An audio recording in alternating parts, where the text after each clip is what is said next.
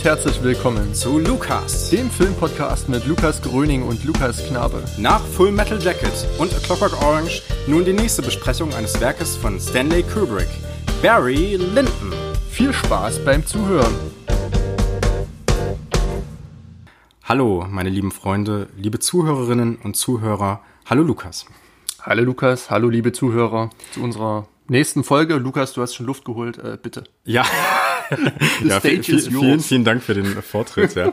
Wir besprechen heute ähm, den dritten Film von Stanley Kubrick. Also damit ist nicht gemeint sein dritter Film, sondern der dritte Film, den wir besprechen in dieser Reihe. Denn äh, ja. das geht ja schon durchaus ein bisschen durcheinander, äh, die, die Reihenfolge, in der wir sie besprechen. Ne? Full Metal Jacket war erst ein sehr, sehr ähm, später Film, kann man sagen, sein vorletzter. Stimmt. Ne? Sein vorletzter. Ja. Ähm, A Clockwork Orange war so ein bisschen, äh, man könnte sagen, vielleicht ähm, Stanley Kubrick auf seiner, auf seinem Höhepunkt oder auf der Höhe, so 70er Jahre, okay, Ende, ja. Ende, der, ja. Ende der 60er vielleicht. Und jetzt haben wir mit Barry Lyndon eigentlich den nächsten Film nach A Clockwork Orange direkt. Also wir gehen schon ein bisschen chronologisch vor, langsam kann man sagen. Ähm, genau, Barry Lyndon ist das Thema der heutigen Folge. Ich bin sehr gespannt. Ich bin auch sehr gespannt. Ähm, ich kannte den Film wie bei den letzten beiden Filmen eigentlich auch schon. Ähm, erst durch unseren Podcast bin ich äh, wieder mal auf den Film gekommen. Ähm, das wird auch, glaube ich, für die nächsten Folgen so bleiben, bin ich mir fast sicher.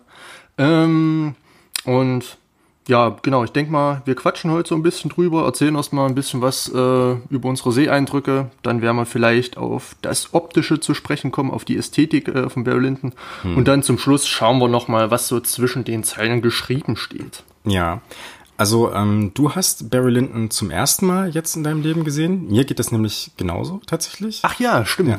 Ich habe, das ist einer der wenigen Kubrick-Filme, die ich auch ähm, noch nicht gesehen habe. Äh, wir hatten ja vor ein paar Folgen zu Full Metal Jacket unseren lieben Freund Tom Walter da, genau. der uns im Prinzip den Tipp gegeben hat, ey, Barry Lyndon, der ist so wenig besprochen eigentlich im mhm. öffentlichen Diskurs. Er fällt immer so ein bisschen ab an, angesichts äh, solcher Werke wie 2001 The Clockwork Orange oder ähm, ja auch äh, Dr. Strangelove, war wobei der auch gar nicht mal so. Aber auf jeden Fall, diese beiden sind immer so ein bisschen im Vordergrund. Vielleicht ja. auch Shining, kann man sagen, auch mhm. durch diese grandiose Performance von Jack Nicholson. Aber Barry Lyndon fällt immer so ein bisschen ab. Ist er bei dir, da du ihn jetzt gesehen hast, auch so ein bisschen abgefallen? Nee, also ich kann mich da der Meinung anschließen oder der Auffassung ähm, derer, die den Film gesehen haben und die den Film auch äh, rezensiert oder kritisiert haben, dass das zu Unrecht ein sehr, sehr unterschätzter äh, und sehr, sehr guter Film äh, ist, der vielleicht auch seiner Zeit äh, voraus war, wie man das äh, so schön sagt.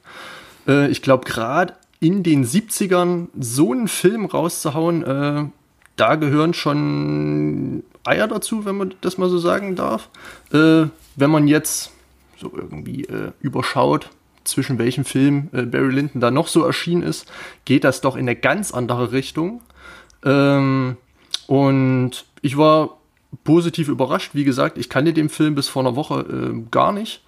Ähm, du ja auch nicht. Also äh, das ist ja eines der wenigen Male, dass du einen Film äh, nicht vor mir äh, oder, oder dass du einen Film kennst, nicht kennst, den ich auch nicht kenne. Ja. Äh, das ist, glaube ich, das erste Mal. Oder hast du einen Film, den wir bisher besprochen haben, zum ersten Mal gesehen für den Podcast? Ähm, zum ersten Mal gesehen für den Podcast fällt mir jetzt auf Anhieb nicht ein, nee. Ja. Na gut, 1917, ne? Aber das ist in der ja, ersten okay, Folge, ja, okay, klar. Genau. Aber den, äh, okay. äh, das war ja damals auch ein aktueller Kinofilm. Genau. Leider bis jetzt der einzige aktuelle Kinofilm, den wir besprochen haben, auf, auch aufgrund der aktuellen Situation. Mhm. Aber ähm, vielleicht gibt's ja noch äh, die Chance. Man muss dazu wissen, kleine Anekdote. Wir hatten ursprünglich vor, ähm, das Jahr 2020 mit Dune im Kino mhm. zu enden ähm, mit einer Besprechung zu Dune, den Villeneuve's neuen Film. Das hat sich ja jetzt zerschlagen, weil der Film ja, glaube ich, auch auf Herbst nächsten Jahres irgendwie äh, verschoben wurde. Ne? Ja. Ähm, von daher könnt ihr das erstmal vergessen. Aber wir genau, können, wir ja, kommen ja nicht dazu, zu gucken. Ja. Aber zum Glück, äh, es gibt dann halt immer so ein weinendes und lachendes Auge. Es gibt äh, das weinende Auge natürlich äh, im Kino lief die letzten Wochen und Monate sehr, sehr wenig. Und das, was aktuell läuft, spricht mich auch nicht äh, so groß an. Mhm. Ähm, und das lachende Auge, äh, ja, es gibt so viele geile Filme, die gedreht wurden in den letzten, sage ich mal, äh, 100 Jahren. Ähm, da findet man mehr als genug, um sich irgendwie die Zeit mit Filmen zu vertreiben. Und deswegen, ähm, ja, ist es vielleicht auch der Grund, warum jetzt eher wenig Kinofilme bei uns bisher Einfluss gefunden haben hm. in dem Podcast. Ähm, ja. Genau, aber zurück zu Barry Lyndon. Ja. Äh, ich habe den Film sogar, wie du auch schon, zweimal gesehen. Ja. In äh, den letzten paar Tagen.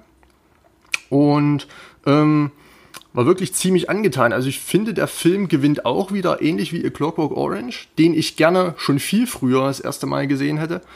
Ähm, gewinnt auch mit ähm, jeder neuen Sichtung, denke ich mal. Also jetzt von der ersten zur zweiten Sichtung äh, erschloss sich mir auch vielleicht mit einem anderen Vorwissen, ähm, erschlossen sich mir schon ja, in, in, in, Teilen, also gerade was die Ästhetik an, anbetrifft und die Figurenentwicklung, erschloss sich mir schon äh, einiges mehr. Hm. Ähm, und man konnte sich so abseits der Handlung auf ganz andere Sachen konzentrieren, die natürlich bei dem Film ähm, dann umso mehr Wirkung erzielen, weil, äh, ja, sage ich mal, dieses ästhetische Element des Films ja der Kernpunkt oder die Kernaussage oder ähm, das Kernmotiv äh, Stanley Kubricks bei der Produktion des Films war, der ja einen unfassbaren Aufwand betrieben hat, mhm. äh, um diesen Film zu produzieren.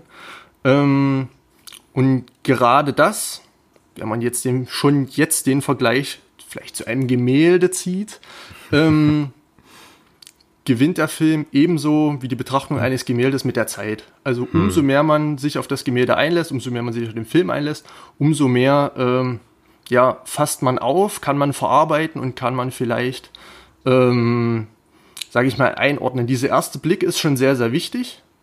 Äh, aber ich glaube, das ist so ein ja, profunder Film, der dann durchaus häufiger gesehen werden kann und den ich mir auch häufiger trotz der langen Lauflänge, ich glaube auf Blu-ray läuft da 185 Minuten, ja. also über drei Stunden, ja. Ähm, trotz der langen Lauflänge war das dann doch recht kurzweilig, fand ich. Auch wenn es einen, äh, das nehme ich jetzt schon mal vorweg, einen Erzähler gibt, der im Prinzip jegliche Spannung durch dieses Foreshadowing wegnimmt, was passieren wird. Hm. Äh, das hatte mich aber, ich weiß nicht, warum es mich nicht gestört hatte, vielleicht weil es das sonst nicht gibt, weil sonst immer äh, nichts im Vorhinein verraten wird und auf die Spannung, äh, auf der Spannung alles aufbaut. Äh, vielleicht, weil das gerade hier nicht gemacht wurde, da hier die Spannung vorweggenommen wird. Aber der Prozess, wie es dann letztendlich zu dem Ergebnis kommt, was man schon weiß, war dann trotzdem ganz interessant. Also könnte ich mir jetzt auch wieder angucken, wäre mit Sicherheit äh, wieder sehr, sehr sehenswert. Hm. Ähm, das hatte mich gar nicht mal so gestört. Äh, und ich muss sagen, das könnte vielleicht auch das erste Mal äh, bei Lukas der Fall sein, dass es etwas kontroverser wird in unserer Diskussion. Bisher wurde es schon zweimal, glaube ich, kontrovers, äh, aber nicht im Podcast. Meistens Ach so, dann, ja. Im, Im WhatsApp-Chat. Genau. ja, da werden die äh, balkenlangen Texte hin und her geschickt und hier im Podcast äh, sind wir da immer sehr lieb zueinander. Aber ich glaube, ich habe da so eine kleine These oder, oder, oder, oder so, ein, so, so eine Auffassung, die äh, dir, glaube ich, missfallen wird. Aber erzähl okay. du erst mal zu deiner Rezeption. So, bin ich jetzt schon sehr, sehr gespannt und äh, unter Strom. ähm, ja, also ich äh, werde jetzt auch erstmal ganz kurz was dazu erzählen. Ähm, zu meiner generellen Auffassung des, des Films oder erstmal so eine kleine, ja, vielleicht eine Bewertung, bevor wir wirklich zu einer mhm. Analyse vielleicht kommen. Also ähm, ich muss auch sagen, dass mich der Film relativ ähm, nicht unbedingt kalt erwischt hat. Ich war schon darauf vorbereitet, dass Kubrick in, äh, in gewisser Weise, ähm, dass es vielleicht Kubricks oder einer von Kubricks künstlerischsten Filmen ist, wenn man das mal so äh, sagen darf. Ne? Also es sind ja wirklich äh, so diese perfekt durchkomponierten äh, Bilder. Ich werde noch später ein bisschen ähm, auf äh, die Kunstepoche im 18. Jahrhundert im England, in England äh, zu sprechen kommen, weil es da auch einzelne Bezüge gibt, die sich zum Film herstellen lassen, äh, meiner Ansicht nach. Ähm, es war aber wirklich eine ästhetisch unglaublich schöne Erfahrung. Also ich würde von dem, was ich bisher so gesehen habe, von Kubrick sagen, dass es sein vielleicht schönster Film überhaupt mhm. ist. Ich habe sehr, sehr viele Momente und sehr, sehr viele Bilder gehabt, wo ich mir innerlich gedacht habe, heilige Scheiße, sieht das schon wieder geil aus. Mhm. Also ähm, das geht beim ersten Shot direkt los, ne, wenn äh, wenn der Vater, du kommst ja dann zur Story noch ein bisschen, aber genau. wo, wo der Vater dann ähm, das äh, Schießduell verliert, das fängt bei so anderen Einstellungen an, wie an die, wenn der Soldat oder, oder wenn, wenn Barry Lyndon dann an diesem Lagerfeuer steht, rundherum schlafen die Soldaten und so. Es sieht einfach äh, unfassbar schön aus. Es gibt auch historische Vorbilder durchaus dafür. Dafür gibt's dann, oder da werde ich dann noch drauf zu sprechen kommen, wie gesagt. Ähm, aber es war einfach eine ästhetisch so unglaublich äh, runde Erfahrung und ähm, ja, hat mich dahingehend schon ziemlich, ziemlich äh, beeindruckt. Ich würde auch äh, sagen, also es gibt natürlich ist Kubrick auch in gewisser Weise bekannt dafür, so perfekt komponierte Filme zu schaffen. Wir haben ja schon über es, äh, Clockwork Orange mhm. äh, gesprochen und ähm, bei 2001 ist das in gewisser Weise auch so meiner Ansicht nach. Ähm, aber diese ästhetische Erfahrung, diese einzelnen Bilder dann auch in eine Geschichte zu, zu verpacken und uns dann ähm, Bezüge zwischen Gemälden, wenn man so möchte, herzustellen. Das ist was, was mich sehr, sehr beeindruckt hat und ich, ähm, ja, ich freue mich auf die Diskussion. Es waren, äh, ich würde sagen, es ist ist vielleicht auch äh, immer so, wenn man einen Film neu gesehen hat, dass man den erstmal sehr, sehr hoch bewertet. Mhm. Ähm, aber ich würde auf jeden Fall sagen, es ist bisher äh, der schönste Kubrick-Film, den ich mir so vom geistigen Auge habe. Vielleicht mhm. müsste ich mir die anderen nochmal angucken. Aber ich kann mich nicht dran erinnern, dass ich beim ersten Mal beim Schauen von äh, Clockwork Orange ähm, direkt so weggeblasen war von, äh, von mhm. den Bildern allein. Ja. Und das ist ja auch, ähm, na nee, das würde jetzt zu weit führen. Da mhm. kommen wir dann, ja, alles klar. Wobei man da vielleicht nochmal anknüpfen könnte mhm. und sagen könnte, ähm, dass das vielleicht auch der Film ist, wo die optische Schönheit oder diese Ästhetik am meisten im Mittelpunkt steht. Und mm. vielleicht gerade deswegen, also ja. vielleicht war es gar nicht Kubrick Absicht äh, in Clockwork Orange oder äh, Full Metal Jacket, ähm, auch einen sehr, sehr schönen Film zu machen, sondern äh, nur in Barry Lyndon. Und mm.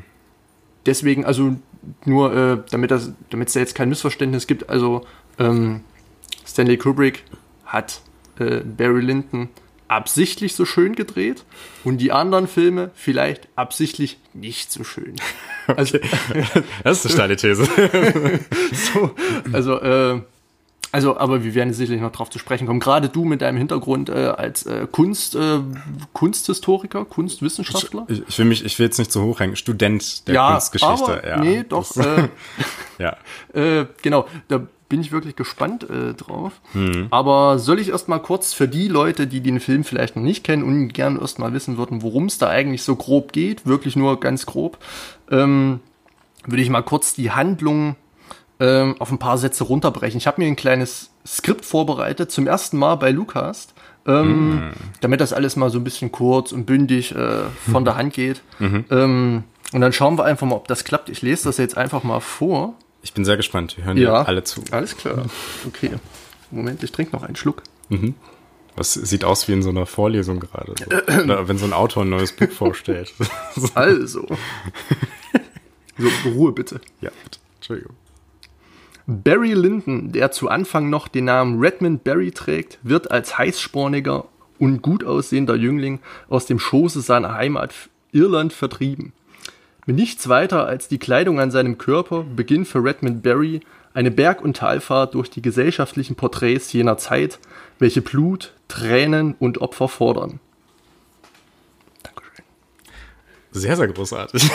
Sehr, sehr schön. Sehr kurz und bündig. Ja, super. Absolut fantastisch. Also ich ja. hoffe, das äh, gibt vielleicht mal so einen kleinen Einblick. Natürlich hätte man jetzt äh, einen über dreistündigen Film noch äh, näher ziselieren können, aber ich denke mal, äh, damit mhm. bekommt man erst schon mal so eine Idee, dass es eine Figur Redmond Barry gibt, die auf, ja, auf eine Reise geschickt wird, ähm, auf eine ja wirklich ja, Berg- und Talfahrt trifft es eigentlich schon ganz gut. Äh, ja.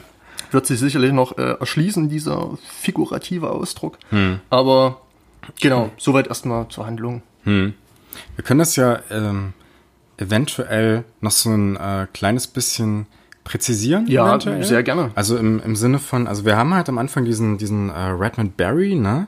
Ähm, der ja erst einmal um die Gunst einer Dame buhlt, ja, diese äh, Nora, seine Cousine. Genau, ja, seine ja, Cousine. Genau, ja. ja. seine Cousine war das. Ähm, allerdings enttäuscht wird dahingehend, dass sie von einem oder äh, sich in einen Hauptmann scheinbar verliebt, mhm. ja, also sich ihm zumindest abwendet, ne, und ähm, die Familie bekommt dann auch äh, ganz, ganz viel Geld für diese Heirat und so, ja. ne, es hat äh, sehr viel mit mhm. finanziellen, ökonomischen ja. Vorteilen und so mhm. zu tun und ähm, Barry fordert diesen Mann dann zum Duell heraus und glaubt, ihn zu erschießen. Allerdings muss er feststellen, dass die Kugeln ja präpariert waren. Ne? Mhm. Ähm, er muss daraufhin ins Exil flüchten und begibt sich dann im Prinzip auf eine Reise, ähm, ja, durch, äh, durch England, dann teilweise auch durch Deutschland. Ne? Er mhm. wird in, in den Krieg eingezogen, ne? ähm, wechselt zwischendurch immer mal die Seiten. Also von der englischen Armee wird er dann genau, zur preußischen. Zur preußischen, ja. genau. Ähm, und kann dort aber dann entkommen und schafft es im Prinzip in so eine Art ja, höheren Stand aufzusteigen, auch durch eine Heirat mit äh, genau, ja. Lady Linden, lustigerweise, woher er dann auch seinen neuen Namen Barry Linden. Also eigentlich Redmond Barry Linden. Also eigentlich äh, beinhaltet der Titel ja nur die zwei Nachnamen. Nachnamen genau. Mhm. Genau. Ja. Äh, das können wir durchaus gerne noch zu sprechen kommen. Ja, ja. ja. Und so, gerade eine Erleuchtung. ja, also. Das sind ja eigentlich nur Nachnamen. ja, und ähm, ja, viel mehr wollen wir jetzt erstmal, glaube ich, gar nicht verraten. Ähm, aber wir können erstmal vielleicht so grob erzählen, äh, oder erstmal diese Zeit einordnen, in der Barry Lyndon spielt. Das ist nämlich das äh, England des 18. Jahrhunderts. Ähm, und können dort direkt mal Bezüge herstellen zur Ästhetik vielleicht des Films dann auch. Denn ähm, das 18. Jahrhundert in, Eng in England war größtenteils ähm, von der Aufklärung geprägt, ja. Also ähm, es fallen dann so Namen ein wie, wie Newton, wie John Locke, die dann im Prinzip ähm, theoretische Hintergründe eben ge geliefert haben, um sozusagen die Aufklärung in England ähm, voranzutreiben. Man muss dazu wissen, dass das ähm, eines der fortschrittlichsten Länder überhaupt war, was den äh, Gang oder, oder diesen, diesen Weg der Aufklärung im Prinzip gegangen ist. Ja, also wir verbinden ja heute mit der Aufklärung oftmals so die französische Revolution. Ähm, in England ging das allerdings viel früher los schon. Also das war, also man muss dazu wissen, das war im Prinzip Ende des, ähm, des 17. Jahrhunderts ging das schon mhm. los mit der, ähm, mit der konstitutionellen Monarchie. Ja, also im Prinzip so diese Staatsform, äh, die Großbritannien heute auch hat, ne? also mit einem Parlament und so, ne? Und äh, es hat sich dann das erste bürgerliche Parlament auch äh, in Europa gegründet. Und ähm, immer mehr setzte sich dann der Gedanke von der Aufklärung durch, ja, also dass die Menschen im Prinzip gleich sind, ne, also zumindest ideell, ne, also äh, es war noch relativ eingeschränkt, also es gab jetzt nicht es war jetzt nicht so diese Idee, dass man im Prinzip, wenn man ein armer Schlucker war, dass man es dann bis in den Hochadel schaffen konnte. Ja. Aber die Idee war, dass man es innerhalb seiner Klasse, wenn man so möchte, nach oben schaffen kann ne? und äh, im, im, Prinzip sich nach oben arbeiten, bis zum Bürgermeister von irgendeiner Stadt oder so. Ne? Das war die Idee. Ähm, allerdings nicht über die Klassen hinweg, das ist ganz, ganz wichtig. Aber da bildeten sich im Prinzip so diese ersten äh, Ideen von einer gewissen Gleichheit der, der Menschen und der Bürger dann in Europa äh, auch heraus. Und eben ähm, die Demokratie erfuhr dort einen sehr, sehr großen Schub. Und das spiegelt sich witzigerweise, oder eigentlich nicht witzigerweise, sondern passenderweise, auch in der Kunst der damaligen Zeit vor. Also ähm, ich dachte da an, an Künstler wie John Constable, die zum Beispiel in Großbritannien oder in England, äh, Großbritannien war es ja damals noch nicht, die in England dann Bilder schufen von Landschaften, in denen auf einmal auch der, der kleine Bauer äh, zu sehen war. Ne? Er war immer noch relativ klein zu sehen. Es gab noch keine großen Porträts oder so von armen Menschen oder so. Ne? Ähm, aber er fand zumindest innerhalb der Kunstrezeption in England ein gewisses Gehör, mhm. ja, oder, oder wurde gesehen. Ähm, zugleich gab es dann auch ähm, Leute wie William Hogwarth, ähm, der sehr, sehr bekannt dafür war, dass er auch den Adel in einer gewissen Art und Weise satirisch bearbeitete. Ja, also beispielsweise irgendwelche Streitszenen aus mhm. äh, diesen Hochhäusern, äh, nicht Hochhäusern, sondern aus diesen ähm, eher edlen Etablissements, in mhm. denen sich eben reichere Menschen aus einem höheren Stand eben bewegen und so. Ähm, das auf jeden Fall. Und ähm, Historienmalerei, Porträtmalerei ähm, war ganz, ganz wichtig. Und vor allem auch ähm, ein äh, Thomas Gainsborough, der sehr bekannt dafür war, dass er Menschen, zwar immer noch größtenteils äh, Adlige und Menschen aus, aus einem höheren Stand, aber Menschen auch in die Natur einwog. Das heißt, die Natur hatte auf einmal einen sehr, sehr viel höheren Stellenwert äh, in den Porträts der damaligen Zeit. Und das ist eine Sache, die, ähm, ich weiß es aus dem letzten Semester, weil ich da eine Vorlesung zur französischen Malerei des 19. Jahrhunderts äh, gehabt habe. Im 19. Jahrhundert in Frankreich kam das nämlich äh, dort an, sozusagen. Ne? Also das, was wir in England da schon hatten, ähm, war im Prinzip sowas wie die Vorbereitung für das, was in Frankreich dann im 19. Jahrhundert passierte. Da hatten wir nämlich auch diese, diese Malereien von Bauern auf einmal. Und mhm. äh, das wurde auch zum Teil sehr, sehr provokativ gemacht. Ne? Es gab dann diese Salons, wo man im Prinzip in der Stadt ähm, wie so Ausstellungen besuchte und diese Porträts an der Wand äh, sah. Und ähm, man hat das durchaus kritisch be behandelt, denn man hat zum Beispiel Bauern da auf dem Feld gemalt, die sich mit dem Rücken zu den Rezipienten der Bilder drehten. Ja, also sie wurden von hinten gezeigt, ja, die sich ja, abwendeten ja. vom äh, Stadtestablishment, wenn man so möchte. Ja? Mhm. Ähm, das gab es jetzt, äh, habe ich zumindest jetzt kein Bild gefunden. In England nicht in dieser Drastigkeit, aber der Bauer, der einfache Mensch vom Land, fand auf jeden Fall viel, viel größeres Interesse. So. Und das ist ganz interessant, weil, und jetzt können wir gerne in die, ja, du hast eine. Wurden die Bauern dann auch so klein ja. dargestellt? Ja. Und mit den Rücken äh, zum Rezipienten. Auch mit dem Rücken zum Rezipienten. Okay. Ach so, in, in Frankreich. Ja, in Frankreich genau, waren die auch genau. teilweise sehr groß. Ach so, da aber mit dem Rücken durchaus, okay, ja. Okay, alles klar. Genau, gibt's dann äh, Gericault und solche mhm. äh, ja, solche Maler, genau, die das dann äh, gemacht haben. Mhm. Ähm, genau, und jetzt können wir im Prinzip direkt die Brücke zu Barry Lyndon schlagen, denn dort finden wir das, wenn wir uns jetzt die erste Hälfte des Films ansehen, meiner Ansicht nach in einer gewissen Weise auch so. Ja, wir haben Barry Lyndon, der aus gewissen nicht ganz armen Verhältnissen kommt, aber aus ärmeren Verhältnissen, ja, und ähm, sich auch in Kreisen bewegt mit anderen, ähm, vielleicht ärmlicheren Ver äh, Verhältnissen, ja, also seine Cousine beispielsweise ähm, möchte ja, oder, oder die Familie der Cousine möchte ja, dass sie diesen Hauptmann heiratet, damit überhaupt auch Geld in die Familie reinkommt, ja, es ist ja da die Rede von 1500 äh, die Ach, Währung, ja, was auch immer, ähm, die dann jährlich äh, eben reinkommen. genau, und ähm, diese, diese Ästhetik findet sich da meiner Meinung nach auch. Ja, also wir haben sehr, sehr große, weitwinklige mhm, Aufnahmen, ja. ja. viele Totalen. Und die Menschen sind sehr, sehr oft sehr, sehr klein dargestellt. Exemplarisch ja. beispielsweise auch im ersten Shot. Du möchtest. Ja, ähm, ich habe gerade gefragt, im ersten Shot ist das jetzt nicht der Fall. Ich möchte dir jetzt nichts vorweggreifen in den Ausführungen. Ähm, aber du hast schon richtig festgestellt, dass es diese großen Totalaufnahmen gibt von äh, Landschaften, in denen irgendwas passiert. Hm. Ähm, in, in, eigentlich in allen Bereichen. Also ich kenne das noch aus dem Kunstunterricht, dass es einen Vorder-, Mittel-, und Hintergrund gibt. Hm. Und wenn man das bei diesen Bildern mal so durchdekliniert, es lässt sich eigentlich in jeder oder in jedem dieser drei, nenne ich es mal, Quadranten, ähm, lässt sich ja dann schon irgendwo irgend äh, so eine kleine Störung äh, sehen, die irgendwie ähm, Leben ins Bild bringt. Also nichts ähm, hm. ist quasi. Hm. Mh, mm, also ich habe ja jetzt ein Bild im Kopf, äh, als Barry Lyndon relativ am Anfang Holz hackt. Ja. Im Vordergrund hackt ja. er Holz. Mhm. Äh, das ist wieder mhm. dieser Zoom auf diesen Holzblock. Ähm, dann ähm, zoomt, sage ich mal, die Kamera raus. Mhm. Äh, das kann man sich ja wirklich als Zoom vorstellen, nicht als Kamerafahrt. Mhm. Ähm, dann sieht man dieses ganze links das Haus, in der Mitte, äh, sage ich mal, relativ gut äh, hell ausgeleuchtet, von der Sonne beschienen, ausgeleuchtet ist vielleicht der falsche Begriff, weil mhm. der Film ja nur mit äh, natürlichen Lichtquellen gedreht wurde. Na, so ganz stimmt das Teil. nicht, aber ja, es ist okay. schon äh, gewollt, ja. Also ja.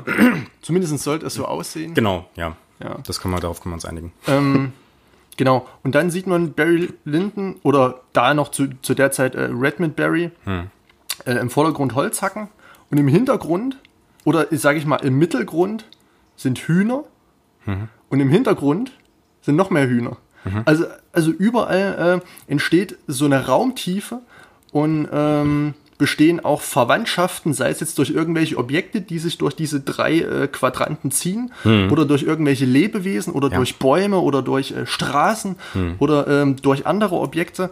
Ähm, also es wirkt, natürlich ist, ist es ein Film, es wirkt, also es sieht nicht nur lebendig aus, also es wirkt auch so, es ist überall ja. ähm, so eine, so, wie so ein Faltenwurf. Also eigentlich kann es total zufällig sein, aber es ist, wirkt alles so arrangiert und alles so ähm, perfekt abgestimmt und ähm, so mit einem Auge für den Betrachter, dass ähm, ja, der Zufall ist, sage ich mal, nicht besser darstellen könnte. Mhm. Also es wirkt nichts ähm, nur um der Kunst willen dargestellt. Mhm. Was ich vielleicht äh, Clockwork Orange ankreiden möchte, wobei man das natürlich auch nicht äh, als Malus auslegen darf. Aber das fand ich ähm, in Barry Lyndon sehr, sehr schön, dass Kunst oder dass ähm, so, ein, so, eine artifizielle Darstellungsweise nicht zum Selbstzweck verkommt, mhm. sondern immer noch äh, in, in seinem natürlichen Ausmaß und in seiner natürlichen Umgebung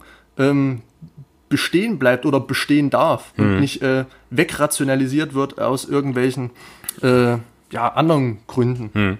Das ist äh, sehr, sehr schön, dass du gerade diesen Shot auch äh, ansprichst, weil ähm, ich würde da recht geben auf jeden Fall. Ähm, das ist aber lustigerweise auch in der Kunst der damaligen Zeit, oder nicht, also nicht von den 70ern, ne, sondern von aus dem äh, 18. Jahrhundert, auch schon sehr, sehr stark so, dass man äh, innerhalb dieser Bilder, indem man auch einfache Leute dargestellt hat, eigentlich in allen Bildern, oder in vielen Bildern es schon so angestrebt, angestrebt hat, dass man sehr, sehr viele verschiedene Schauwerte innerhalb der mhm. Bilder platziert. Also sehr, sehr viele Punkte, auf denen sich das Auge des Betrachters richten kann. Ja? ja? Also man fängt vielleicht, Kubrick lenkt das ja auch sehr, sehr geschickt mit diesem Zoom. Es fängt natürlich beim Holzflock und bei Barry, äh, bei Redmond Barry an, mhm. ne, der dann die, das Holz schlägt. Aber je weiter er rauszoomt, desto mehr Objekte kommen ja. im Prinzip rein, ne? Und desto mehr kann der Blick des äh, mhm. Zuschauers äh, sozusagen wandern, ja. Und man erblickt dann auch, ist dann auch in diesen Gemälden so, dass man dann, also in den tatsächlichen Gemälden, dass man tatsächlich im Hintergrund dann noch irgendeine Festung oder sowas ja, erblickt, ne? Und dann noch vielleicht äh, was dann im Endeffekt wiederum eine, eine eindeutige Zuordnung des Ortes durchaus auch bilden kann. Mhm. Ne? Mhm. Ähm, genau, und das ist auf jeden Fall ganz interessant. Ich finde es aber ganz äh, cool, dass du das auch gesagt hast, mit, äh, dass es immer irgendwie eine Form von Leben in diesen Bildern gibt. Denn ähm, das ist, glaube ich, auch ein Punkt, der Stanley Kubrick wahrscheinlich sehr wichtig war. Also mhm. ich glaube, dass es, äh, dass es in diesen Bildern dann doch auch wenn es viele Landschaftsmalereien äh, sind oder, oder Landschaftsaufnahmen, ich fange mhm. schon an mit Malereien zu sprechen im äh, Dings, ne? In, bei, bei Kubrick, ähm, dass diese, äh, dass diese Aufnahmen immer trotzdem den Menschen in, in den Vordergrund stellen. Mir ist das aufgefallen, ganz besonders bei einem Shot, bei dem Barry Lyndon durch, ähm, durch so eine Landschaft reitet und direkt in dem Moment, wenn äh, der Hintern des Pferdes das Bild zu verlassen droht, blendet die Kamera auf einmal ab. Es gibt einen ah, Schnitt und das okay. nächste Bild. Ah, okay. Also ja. die, also es wird nie nur eine reine Landschaft einfach gezeigt. Ja. Ne? Es gibt das stimmt, vielleicht ja. auch irgendwie mal äh, im zweiten, in der zweiten Hälfte des Films ist das dann öfters so, dass man so dass, ähm, dass man diesen See dann hat und man sieht das Schloss im Hintergrund, ne? Aber es, der Mensch ist immer irgendwie gegenwärtig, ja? ja. Er steht immer in irgendeiner Form dann im Vordergrund. Wobei man das natürlich äh, vielleicht so auch als kurzes Stimmungsbild interpretieren kann. Natürlich hm. sorgen dann auch für die Stimmung die Figuren, aber wenn man da so diesen nebelverhangenen Weiher sieht, wo im Hintergrund dann irgendwie so ein, auch in so ein Nebelschwaden hängendes Schloss ist und dann vielleicht noch so etwas melancholische Musik spielt, hm. dann weiß man erstmal, wo man ist. Also hm. man weiß, man ist wieder auf diesem äh, Schloss anwesend, wo sich äh, Barry Lyndon eingeheiratet hat. Hm. Ähm, und man äh, kennt schon die Stimmung, alles ist so ein bisschen äh, dunkel, alles ist so ein bisschen schwermütig, melancholisch. Mhm. Ähm, aber du hast recht, die Naturaufnahmen sind auch nicht nur Naturaufnahmen, ja. sondern die verfolgen ganz bestimmtes mhm. Ziel. Ja. Trotzdem sind sie immer in einer gewissen Art und Weise auch, auch doch im Vordergrund. Also einfach, äh, weil das halt äh, sehr, sehr schön aussieht, einfach durch diesen, durch diesen großen Winkel und durch die Anordnung, mhm. durch die Art und Weise, wie Kubrick sein Bild komponiert, wie er teilweise auch mit Rahmungen durch Bäume und so arbeitet. Mhm. mhm. Und auch, ähm, wie das Wetter ist, wie diese Wolken sich auch dann so äh, so Schatten werfen. Ja, genau. Ja. Und auch so unmittelbar dann in das Bild einfügen. Ne? Und das erinnert dann wirklich an die Gemälde dieser Zeit. Ja. Und das ist interessant, weil in England äh, im Jahrhundert davor, im 17. Jahrhundert, galt die englische Malerei als nicht besonders hochtrabend, kreativ und sowas. Ne? Man hat mhm. eigentlich eher so diese Einflüsse aus, aus Italien, dann was dann ähm, noch äh, ein, zwei Jahrhunderte vorher war mit, mit äh, Raphael und Michelangelo. Ja, man mhm. hat so diese, diese niederländischen Maler wie, wie Rembrandt oder Rubens oder Flämen in dem Fall, ne? Ähm, damit verarbeitet und hat das im Prinzip so ein bisschen mit ähm, verarbeitet, ja, auch in Form von der Porträtmalerei und der Historienmalerei mhm. und so weiter. Und äh, dieses 18. Jahrhundert durch diese, durch diesen Umsturz, der in der Gesellschaft herrschte, ähm, gab es dann in England eben auch eine ganz klare Entwicklung ähm, in der Kunstgeschichte, wo die englische Malerei dann in einer gewissen Weise auch Vorreiter war. Und, so. und das ist ganz interessant, weil Kubrick ähm, in diesem Film oder einen Film aus dieser Zeit erzählt, eigentlich mit den Mitteln, der Malerei aus diesem Jahrhundert. Mhm. Und das macht im Prinzip auch diese hohe Kunstfertigkeit dieser, äh, dieser Bilder aus. Ne? Und zwar in, in fast jedem Moment. Ne? Also man muss sich vorstellen, gerade die Niederländer waren da, äh, waren da sehr, sehr lange Vorreiter. Ähm, wir kennen vielleicht noch aus der, ähm, aus, aus der Buchmalerei kennen wir diese sehr, sehr flachen Bilder, ja, wo die äh, Figuren teilweise nur von der Seite ja, zu sehen sind ja, und so. Ja. Und dann kam aus den Niederlanden Jan van Eyck und hat dann auf einmal so eine Maria dreidimensional mit einer Perspektive mhm. dann in so eine in eine Kirche gesetzt, ne? Und äh, man dachte sich, boah, was ist denn das auf mhm. einmal, ne? Wie geil das aussieht. Ähm, und ähm, das ist interessant und das war vorher eigentlich nur oder fand vorher eigentlich nur Verwendung für Sakralmalerei oder für Porträtmalerei und für, ähm, wenn man generell Adlige oder Menschen höheren Ranges irgendwie darstellen wollte. Und jetzt in England äh, wurde diese Ästhetik eigentlich das erste Mal auf die einfachen Menschen vom Land übertragen. Hm. Und das ist äh, schon interessant, dass Kubrick diese Ästhetik wählt für, äh, für seinen Film. Ja. Hm. Der ja auch thematisch in einer gewissen Weise in diese Richtung geht, aber wir können ja zur Interpretation ja. auch noch kommen. Genau, was vielleicht eine, äh, interessant wäre oder wo ich gern wissen würde, ob du das auch so siehst, ähm, wenn es jetzt, sag ich mal, diese Gemälde oder diese Einstellungen gibt, in denen jetzt ein Pulk von Menschen äh, auf dem Bild zu sehen ist. Beispielsweise. Die Familien oder was zum Beispiel? Beispielsweise oder? das oder wenn sich ähm, äh, Barry Lyndon bei der äh, englischen Armee, äh, sag ich mal, einträgt hm. da, ähm, da, da, da mit in diesen Reihen steht, in diesem Pulk, hm. dann oder an anderen Beispielen, dann werden die Hauptakteure des Bildes durch Licht hervorgehoben hm. oder durch Kleidung. Ähm, zum Beispiel auch bei dieser, bei diesem Schaulaufen, bei dieser kleinen Parade, wo diese englische Armee ähm, vor, vor diesen Bauern, Bauersleuten äh, am Anfang. hermarschiert, ja. äh, genau am Anfang da steht Barry Lyndon auch umzingelt von äh, Frauen mit Hüten, ähm, alle recht grau, weiß oder, oder, oder so Pastellfarben gekleidet und Barry Lyndon hat, glaube ich, so ein, so ein dunkles äh, ähm, Cord-Outfit an. Ich weiß, auf mhm. jeden Fall ist es, also ist es, ist es vom Kontrast her, hebt es sich ähm, auf jeden Fall ähm, von den anderen Menschen ab. Mhm äh, und gehörte das damals auch, also äh, dass man nicht nur durch irgendwie Bildposition oder durch ähm, ähm, ja, vielleicht äh, verschiedene Zoom-Einstellungen oder, oder, oder Ausschnittgrößen Menschen hervorhob, sondern auch durch Farbe oder durch Licht, dass manche hell erleuchtet sind, dass manche dunkel sind, dass manche, ähm, sage ich mal, im Kontrast von ihrer, von ihrer Kleidungsfarbe her zu anderen Personen stehen. Oder, oder war das einfach nur so äh, Kubrick gewollt.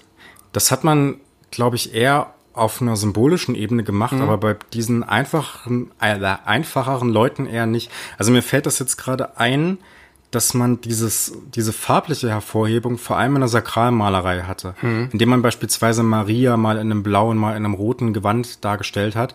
Aus einer Historien- oder Landschaftsmalerei ist mir das jetzt noch nicht untergekommen, hm. auf jeden Fall. Mir ist es auch relativ selten überhaupt untergekommen, dass man ärmere Menschen oder, oder ähm, Menschen von einem geringer, geringeren Stand wirklich ins Zentrum des Bildes gepackt hat. Also wirklich, also das, was ich gerade gemeint habe, ist eigentlich eher, dass, man's, dass man sie aus der Ferne eben betrachtet mhm. hat, ne? so wie man es im Film ja auch sehr, sehr oft hat.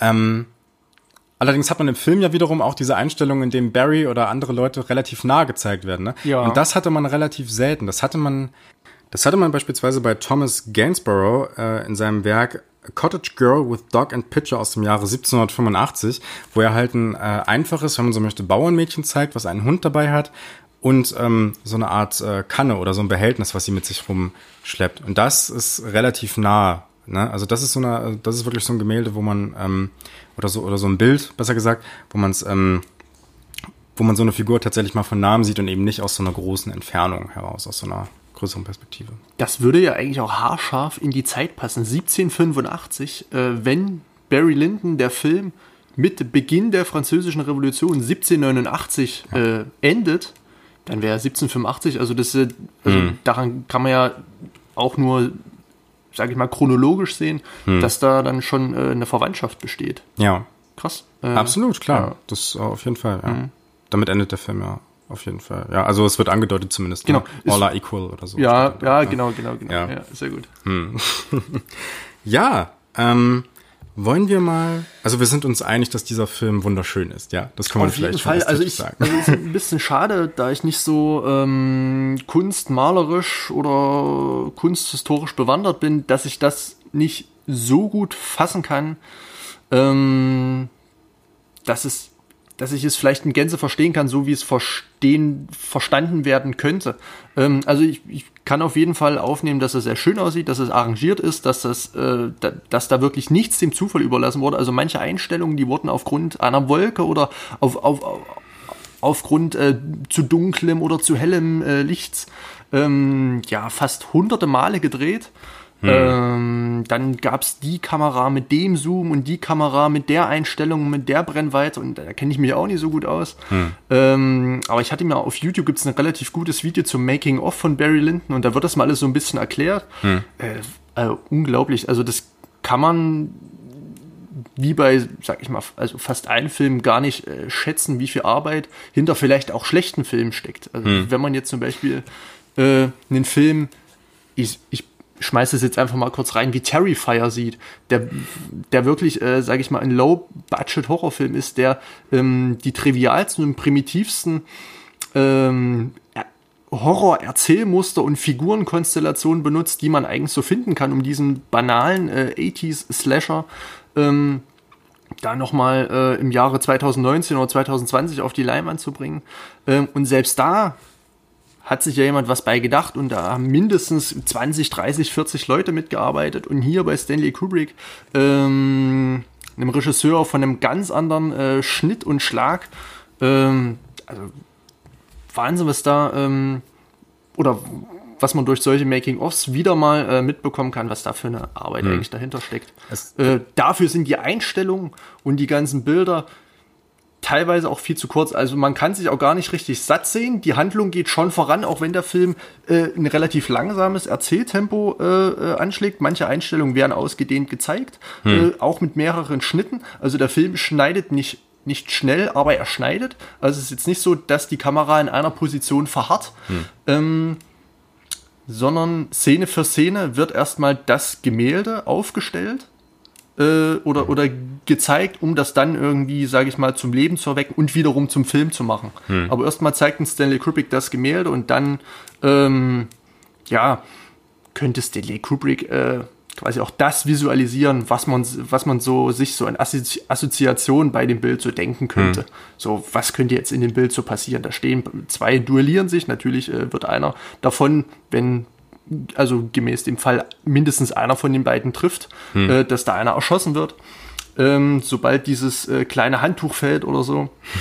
ähm, also das ist wirklich äh, ja schön anzusehen, aber man muss natürlich auch schon eine Bereitschaft mitbringen für Kunst. Also ich glaube, jemanden, der damit nicht so sozialisiert ist oder keinen Bezug zur, zur, zur Malerei hat, ähm, für den wird der Film, sage ich mal, nicht schwer erträglich werden, aber vielleicht ein Stück weit langweilig. Hm.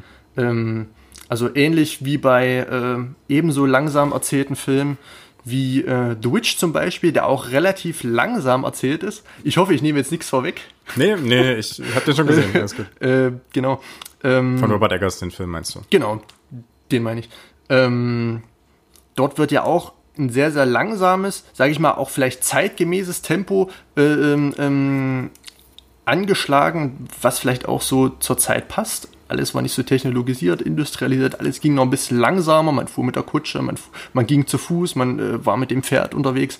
Alles ähm, hat so, ähm, ja, sage ich mal, so ein, so ein langsameres äh, Tempo gehabt in den ganzen ähm, gesellschaftlichen äh, Prozessen.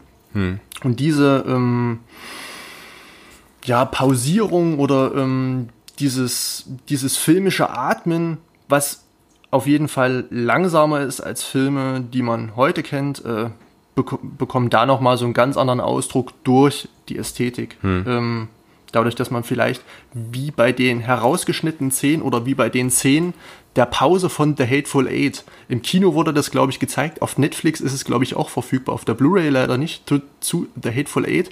Es gibt in der Mitte des Films eine Pause und dann werden, glaube ich, mit dieser Panavision Cam 20 oder 30 Minuten nur Landschaftsbilder gezeigt. Ah, hm. so, äh, ich habe es leider noch nicht gesehen, aber das erinnert mich gerade so ein bisschen dran, hm. ähm, dass man mal so sage ich mal jetzt so, ich benutze einfach mal das böse Wort vom Pacing her, drei Gänge zurückschaltet und auch, sei es jetzt im Jahr 1975, sagt, so, jetzt lassen wir uns mal Zeit, jetzt lassen wir mal die Bilder wirken und äh, versuchen da unsere Figuren in ihren äh, Geschichten irgendwie ähm, ja, erzählerisch äh, mit einem mit einem relativ ja, einfachen Narrativ irgendwie äh, einzuführen und das mhm. Ganze mal so ein bisschen mit Leben zu erfüllen, so wie es die äh, Geschichte, die ja auch auf einem Buch basiert, ja, ähm, ja möchte. Das ist äh, ganz interessant, dass du ein Making-of erwähnt hast, weil wir können auch noch ein bisschen, zumindest ganz kurz, so ein bisschen über die Machart des Filmes äh, dann nochmal sprechen, wie mhm. er gemacht wurde. Ne? Also er wurde mit diesen, ich glaube, von der NASA entwickelten äh, Linsen ja. gedreht, ne? um eben diese, diese Innenaufnahmen vor allem zu machen. Ja? Also innen wurde ja größtenteils mit, äh, oder, oder eigentlich ausschließlich mit realem Kerzenlicht gedreht. Ne? Und äh, um das alles zu erfassen und um diese Ausleuchtung sozusagen hinzubekommen. Ähm, und um das machen zu können, wurden halt diese Objektive oder diese Linsen benutzt. Ähm, interessanterweise äh, denken viele, dass der Film ausschließlich mit, äh, mit äh, hm. realem Licht gedreht wurde. Das ist nicht so. Gerade bei den Innenaufnahmen tagsüber gibt es äh, tatsächlich Scheinwerfer, die von außen durch die Fenster strahlen, um das noch ein bisschen heller darstellen, da gibt es auch, glaube ich, so, ein, äh, so eine kleine Panne. Ja, es gibt eine kleine Panne, ja. das stimmt, ja. Also, um das mal kurz zu erklären, was Lukas meint, es ist in einer Millisekunde ja. ein Scheinwerfer draußen zu sehen. Ja. Es gab also einen kleinen Fehler, auch Stanley Kubrick äh, fällt manchmal etwas nicht auf. Ja, äh, sagen, ja, das verwundert mich gerade. Ein Perfektionist äh, sondersgleichen, der da ja. einfach mal äh, den Scheinwerfer. Aber man, man kriegt es eigentlich nicht. Man möchte auch nicht zu perfekt sein. Also genau, vielleicht wird das ja. auch äh, Stanley Kubricks bestreben. Ich bin nicht perfekt, hm. aber das dürfen nur die wissen, die auch wirklich genau hinsehen. Ja. Das, äh, das Interessante nochmal an der Ästhetik von, äh, von Barry Lyndon finde ich, dass ähm, diese Gemälde im 18. Jahrhundert, dass man ja eigentlich versucht hat, in einer gewissen Art und Weise immer realistischer zu werden. Ja, also dass man versucht hat, Menschen realistisch darzustellen, die Orte drin. Ne? Man hat dann auch eben, zwar schon viel früher, aber das war hier auch natürlich das Ziel, eine gewisse Perspektive reinzubringen, Dreidimensionalität reinzubringen und auch ähm, die, die, die Lichtverhältnisse relativ realistisch darzustellen, ja. Das konnte natürlich auch mit den Mitteln, die man damals hatte, und das ist auch heute noch nicht, äh, erreichbar zu 100 Prozent eigentlich, ne? mhm. ne? Ähm, und das, äh, deswegen sehen diese Gemälde oftmals auch ein bisschen zu hell aus, dann nochmal, um realistisch zu sein, ne? noch äh, zu farblich. Und das ist eigentlich jetzt bei Barry Lyndon ein interessanter Ansatz, weil ich finde, dass diese Bilder, nicht aussehen wie das, was man in der Realität vorfindet, sondern diese Bilder sehen eigentlich eher aus wie die Kunstwerke des 18. Jahrhunderts. Ja? Es geht also auch Kubrick gar nicht darum, Realität irgendwie abzubilden, sondern es geht darum, diese Kunstepoche in Film zu bannen. Und du hast dich gerade gemeldet, bevor ich weitermache. Ja, das stimmt. Vielleicht. Ähm, manches oder manche Szenen, gerade diese Anfangsszene, äh, ich habe sie, glaube ich, auf meinem Skript, ähm, was ich mir während der Sichtung gemacht hatte, äh, Kartenspiel bei Regen genannt, okay, ja. ähm, wo quasi äh, Barry Lintons Cousine und er Karten spielen. Und gerade auch in, in, in, diesen, ah. in diesen Nahaufnahmen und diesen Halbnahaufnahmen ähm, wirkt alles so, alles so verwaschen, so weich gezeichnet, ja. wie so ein, wie ja. so ein Blur-Effekt. Hm. Ähm, Wäre das jetzt vielleicht ein Horrorfilm, äh, könnte man sagen, irgendwie Traumebene, äh, so dieses, dieses bisschen so Irreale. Hm. Ähm, äh, das verliert sich dann ein bisschen in den, in den äh, anderen Einstellungen, aber, aber gerade da wird da so eine, so eine schwülstige Romantik erzeugt in, in, in, in dieser Arrangierung seiner Cousine äh, und ihm. Und er äh, ja, hat dann ja so, würde ich mal behaupten, die ersten Kontakte oder die ersten hm. sexuellen Kontakte äh, hm. mit hm. seiner Cousine. Hm. Äh, sie küssen sich halt auf ihr in den Ausschnitt fassen. Hm. Ähm, und wird da schon so ein bisschen zu gedrängt, jetzt mal so ein Mann zu werden. Ähm, aber das Ganze durch dieses Verschwommene könnte für mich auch. Also ich könnte, wenn ich wenn es überinterpretieren möchte, sage ich, äh, er kennt seine, also natürlich kennt er seine Cousine und er mag wahrscheinlich seine Cousine. Na gut, er hat ihr dann ja auch das Band gegeben. Ich, ich, ich, hätte, ich, hätte jetzt, ich, hätte, ich hätte jetzt die Szene hätte ich fast mit einem feuchten Traum assoziiert. Ah. Aber kann ja nicht sein, dadurch, dass er dann ja wirklich das Band von ihr hat. Also er hat nicht hm. nur geträumt, dass er das Band ja. bekommt, sondern er hat es dann wirklich, von ja. daher hat, hat sich das gerade wieder verworfen. aber ich war so, ähm, bin so auf dem Traum geritten.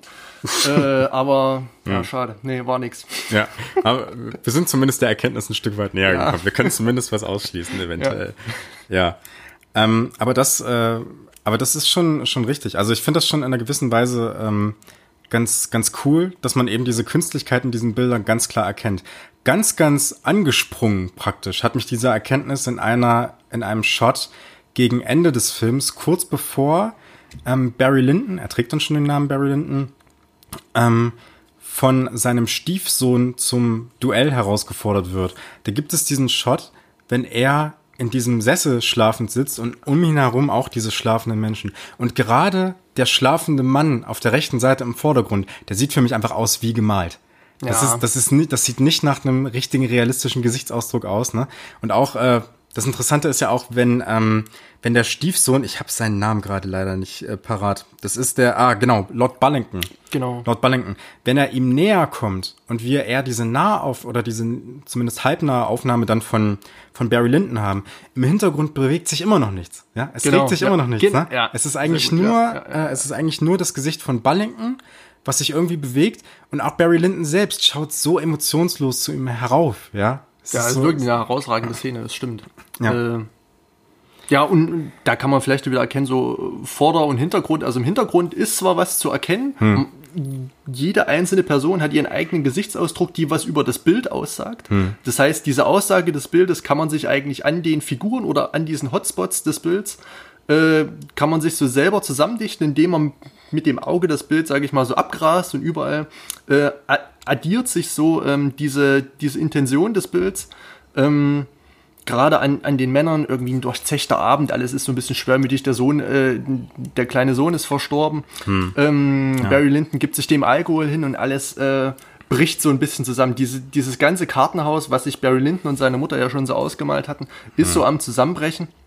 Und dann kommt dieser Lord Bullington dann ähm, aus seinem hohen Hause wieder äh, ähm, ähm, sage ich mal, auf, auf das Grundstück oder, oder in, äh, in, ins Anwesen und möchte jetzt, ja, Rache, Sühne. Hm. Ähm, aber ja, dieses Bild, das ist also wirklich äh, ja, symbolisch, daran kann man das ja auch, sage ich mal, so ähm, durchdeklinieren, wie hm. so ein Bild in äh, ja, Barry Lyndon, im Film Barry Lyndon äh, wirken kann. Wirklich hm. ein sehr, sehr schöner Shot. ja. ja. Und ähm, diese Künstlichkeit ist halt äh, sehr, sehr stilprägend für diesen Film. Und es ist auch bezeichnend, dass wir jetzt schon sehr, sehr lange ähm, über die Ästhetik allein mhm. des Films gesprochen haben. Und ich möchte vielleicht, äh, um dann auch mal vielleicht auf die Handlungsebene und die Interpretation zu kommen, ähm, möchte ich trotzdem noch mal einen kleinen Diskussionspunkt anregen. Ähm, und zwar sehen wir ja hier trotz allem keine Abfolge von Gemälden, sondern wir sehen ja immer noch einen Film. Und ich finde es interessant, dass dieser Film für mich während des Guckens auch so ein bisschen eine Auseinandersetzung mit den Fähigkeiten oder mit äh, dem, wofür verschiedene Kunstrichtungen prädestiniert sind, ähm, oder sich damit mit diesen Fähigkeiten auseinandersetzt in einer gewissen Weise, ja. Also wir haben diese teils perfekt komponierten Bilder, diese Abfolge von äh, Porträts.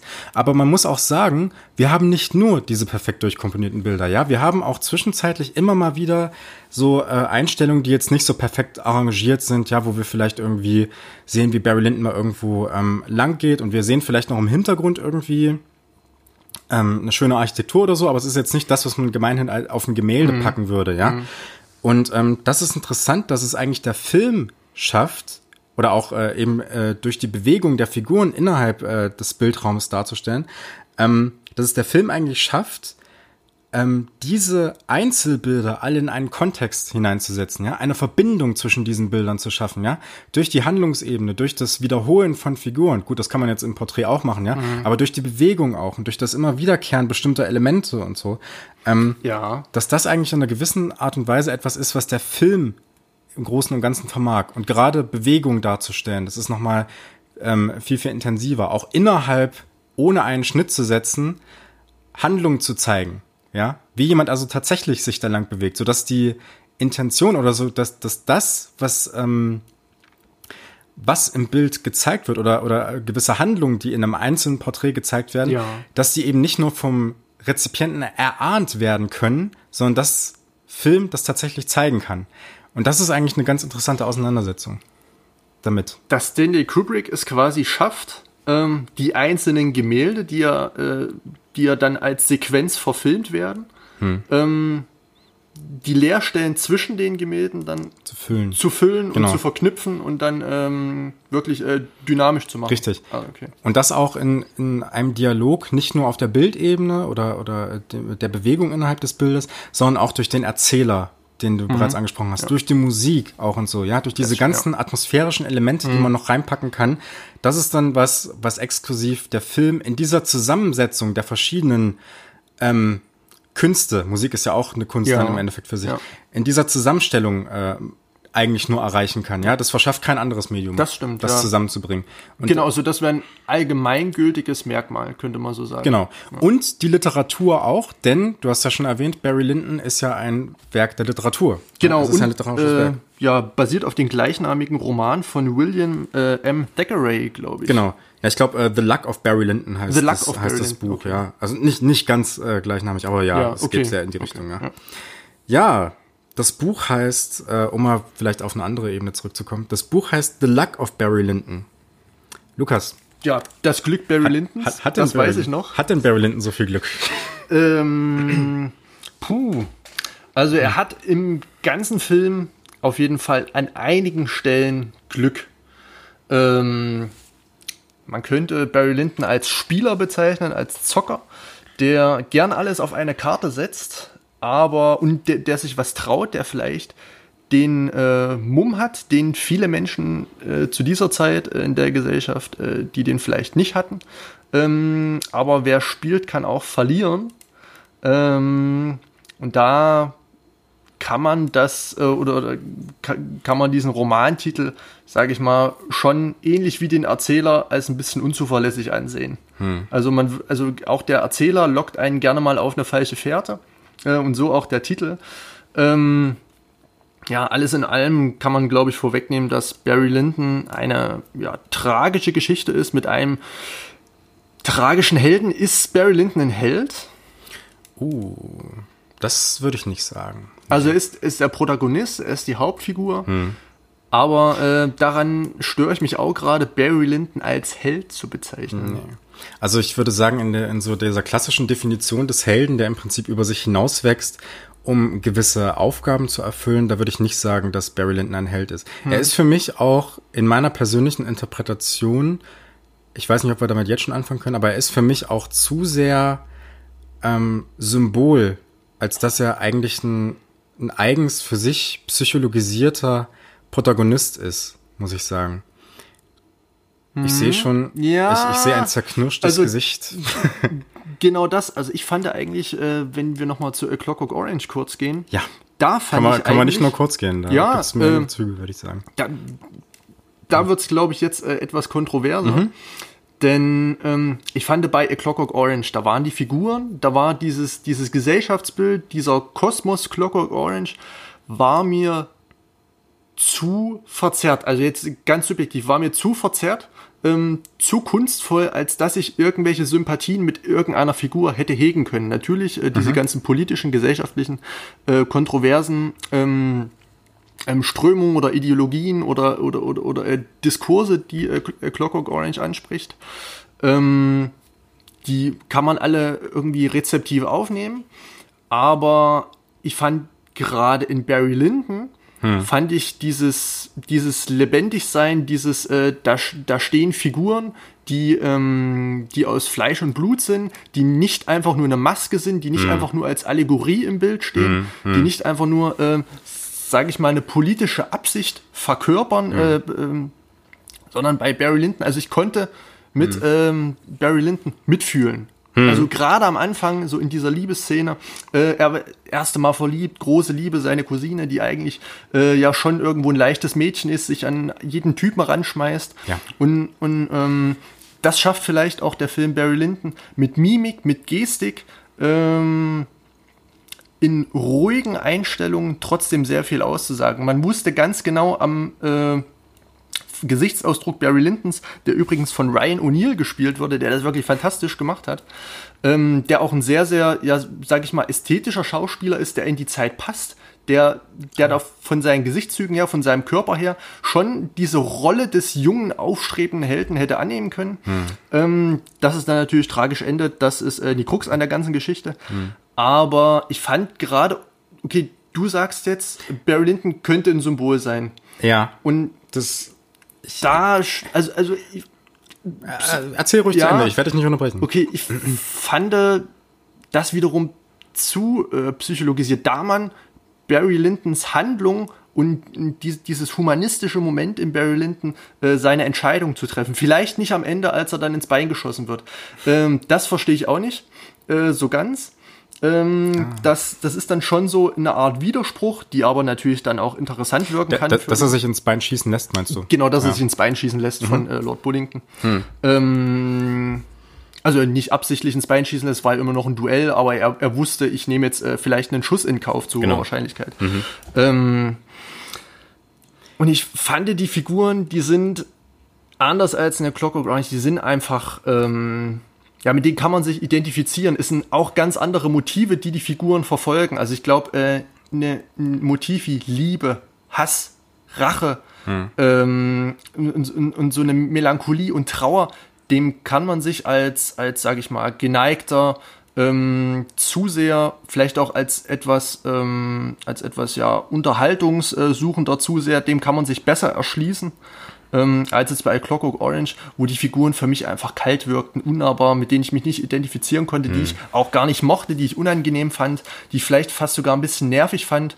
Ähm, das war, also da hat Barry Lyndon so eine, so eine, so eine Wärme ausgestrahlt in seinen Figuren. Ähm, egal, ob das jetzt eher, äh, eine eher ernstere Szene war oder eine schöne Szene. Mhm. Ähm, ich fand, genau das war für mich die Stärke von Barry Lyndon im Vergleich zu A Clockwork Orange. Clockwork Orange natürlich ein fantastischer Film, möchte ich gar nicht äh, hm. bestreiten.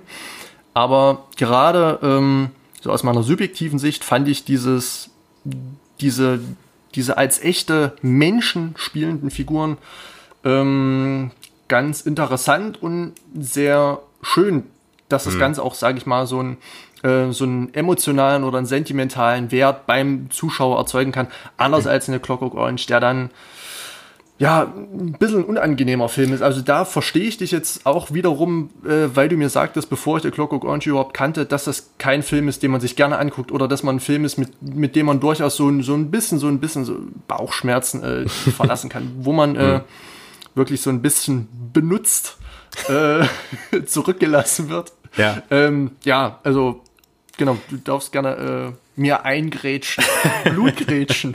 also, ähm, ich, ich würde dir in einer gewissen Art und Weise recht geben. Also A Clockwork Orange ist auf jeden Fall oder bietet auf jeden Fall deutlich weniger Identifikationspotenzial. Mhm, ne? Also ähm, ich würde sagen, in A Clockwork Orange sind die Figuren oder gerade Alex DeLarge tatsächlich äh, ist, ist Alex DeLarge als eine Art Symbolfigur zu sehen, in der sich beides manifestiert. Also dieses extreme Individuum und dann dieses extreme Eingliedern in die Gesellschaft, so dass kein Individuum mehr existiert. Mhm.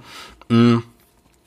Das ist interessant, weil in Barry Lyndon und ich äh, kann das alles unterstreichen, was du sagst. Ich finde aber im Großen und Ganzen, es ist sehr, sehr kompliziert, das mhm. aufzudröseln. Okay. Ich würde dir auf jeden Fall recht geben damit, dass man sich mit Barry Lyndon sehr, sehr gut identifizieren kann. Gerade zu Beginn kann man das sehr, sehr gut nachfühlen, ja, diese ganze Liebesbeziehung, ja. ja. Und ähm, auch dieses Dilemma mit seinem Sohn später, der da stirbt. Mm. Und es wird ja, ja, tatsächlich, das ist ja interessant, es wird ja im ersten Moment direkt etabliert oder in den ersten Shots direkt etabliert, ähm, dass das Vater-Sohn-Verhältnis in diesem Film eine sehr, sehr große Rolle spielt. Also zum einen bei dem Tod von Barry Lyndons Vater, zum anderen aber auch sehen wir Barry Lyndon das erste Mal richtig von nahem oder als Person in einem Shot mit, ähm, mit seiner Cousine. Und dieser Shot beginnt mit einem, ähm, dieser Shot beginnt sozusagen mit einem, äh, mit einer Einstellung, in der eine, eine Skulptur von, mhm. eine Skulptur von einem Baby gezeigt wird und dann zoomt die Kamera raus und dann ist links Barry zu sehen, Barry Lyndon zu sehen und rechts ist äh, die Cousine zu sehen. Also das Kind steht schon sehr, sehr stark im Vordergrund mhm. und es wird im Prinzip schon so eine Art Wunsch nach dem Vatersein mhm. etabliert in gewisser Weise. Ne? Es wird im Prinzip schon so ein bisschen vorweggenommen. Ich habe mich auch am Anfang gefragt, was soll dieses Kind jetzt? Wie das passt stimmt. das denn erstmal? Muss ich das weiter verfolgen mhm. oder so, diesen Gedanken? Das stimmt, ja.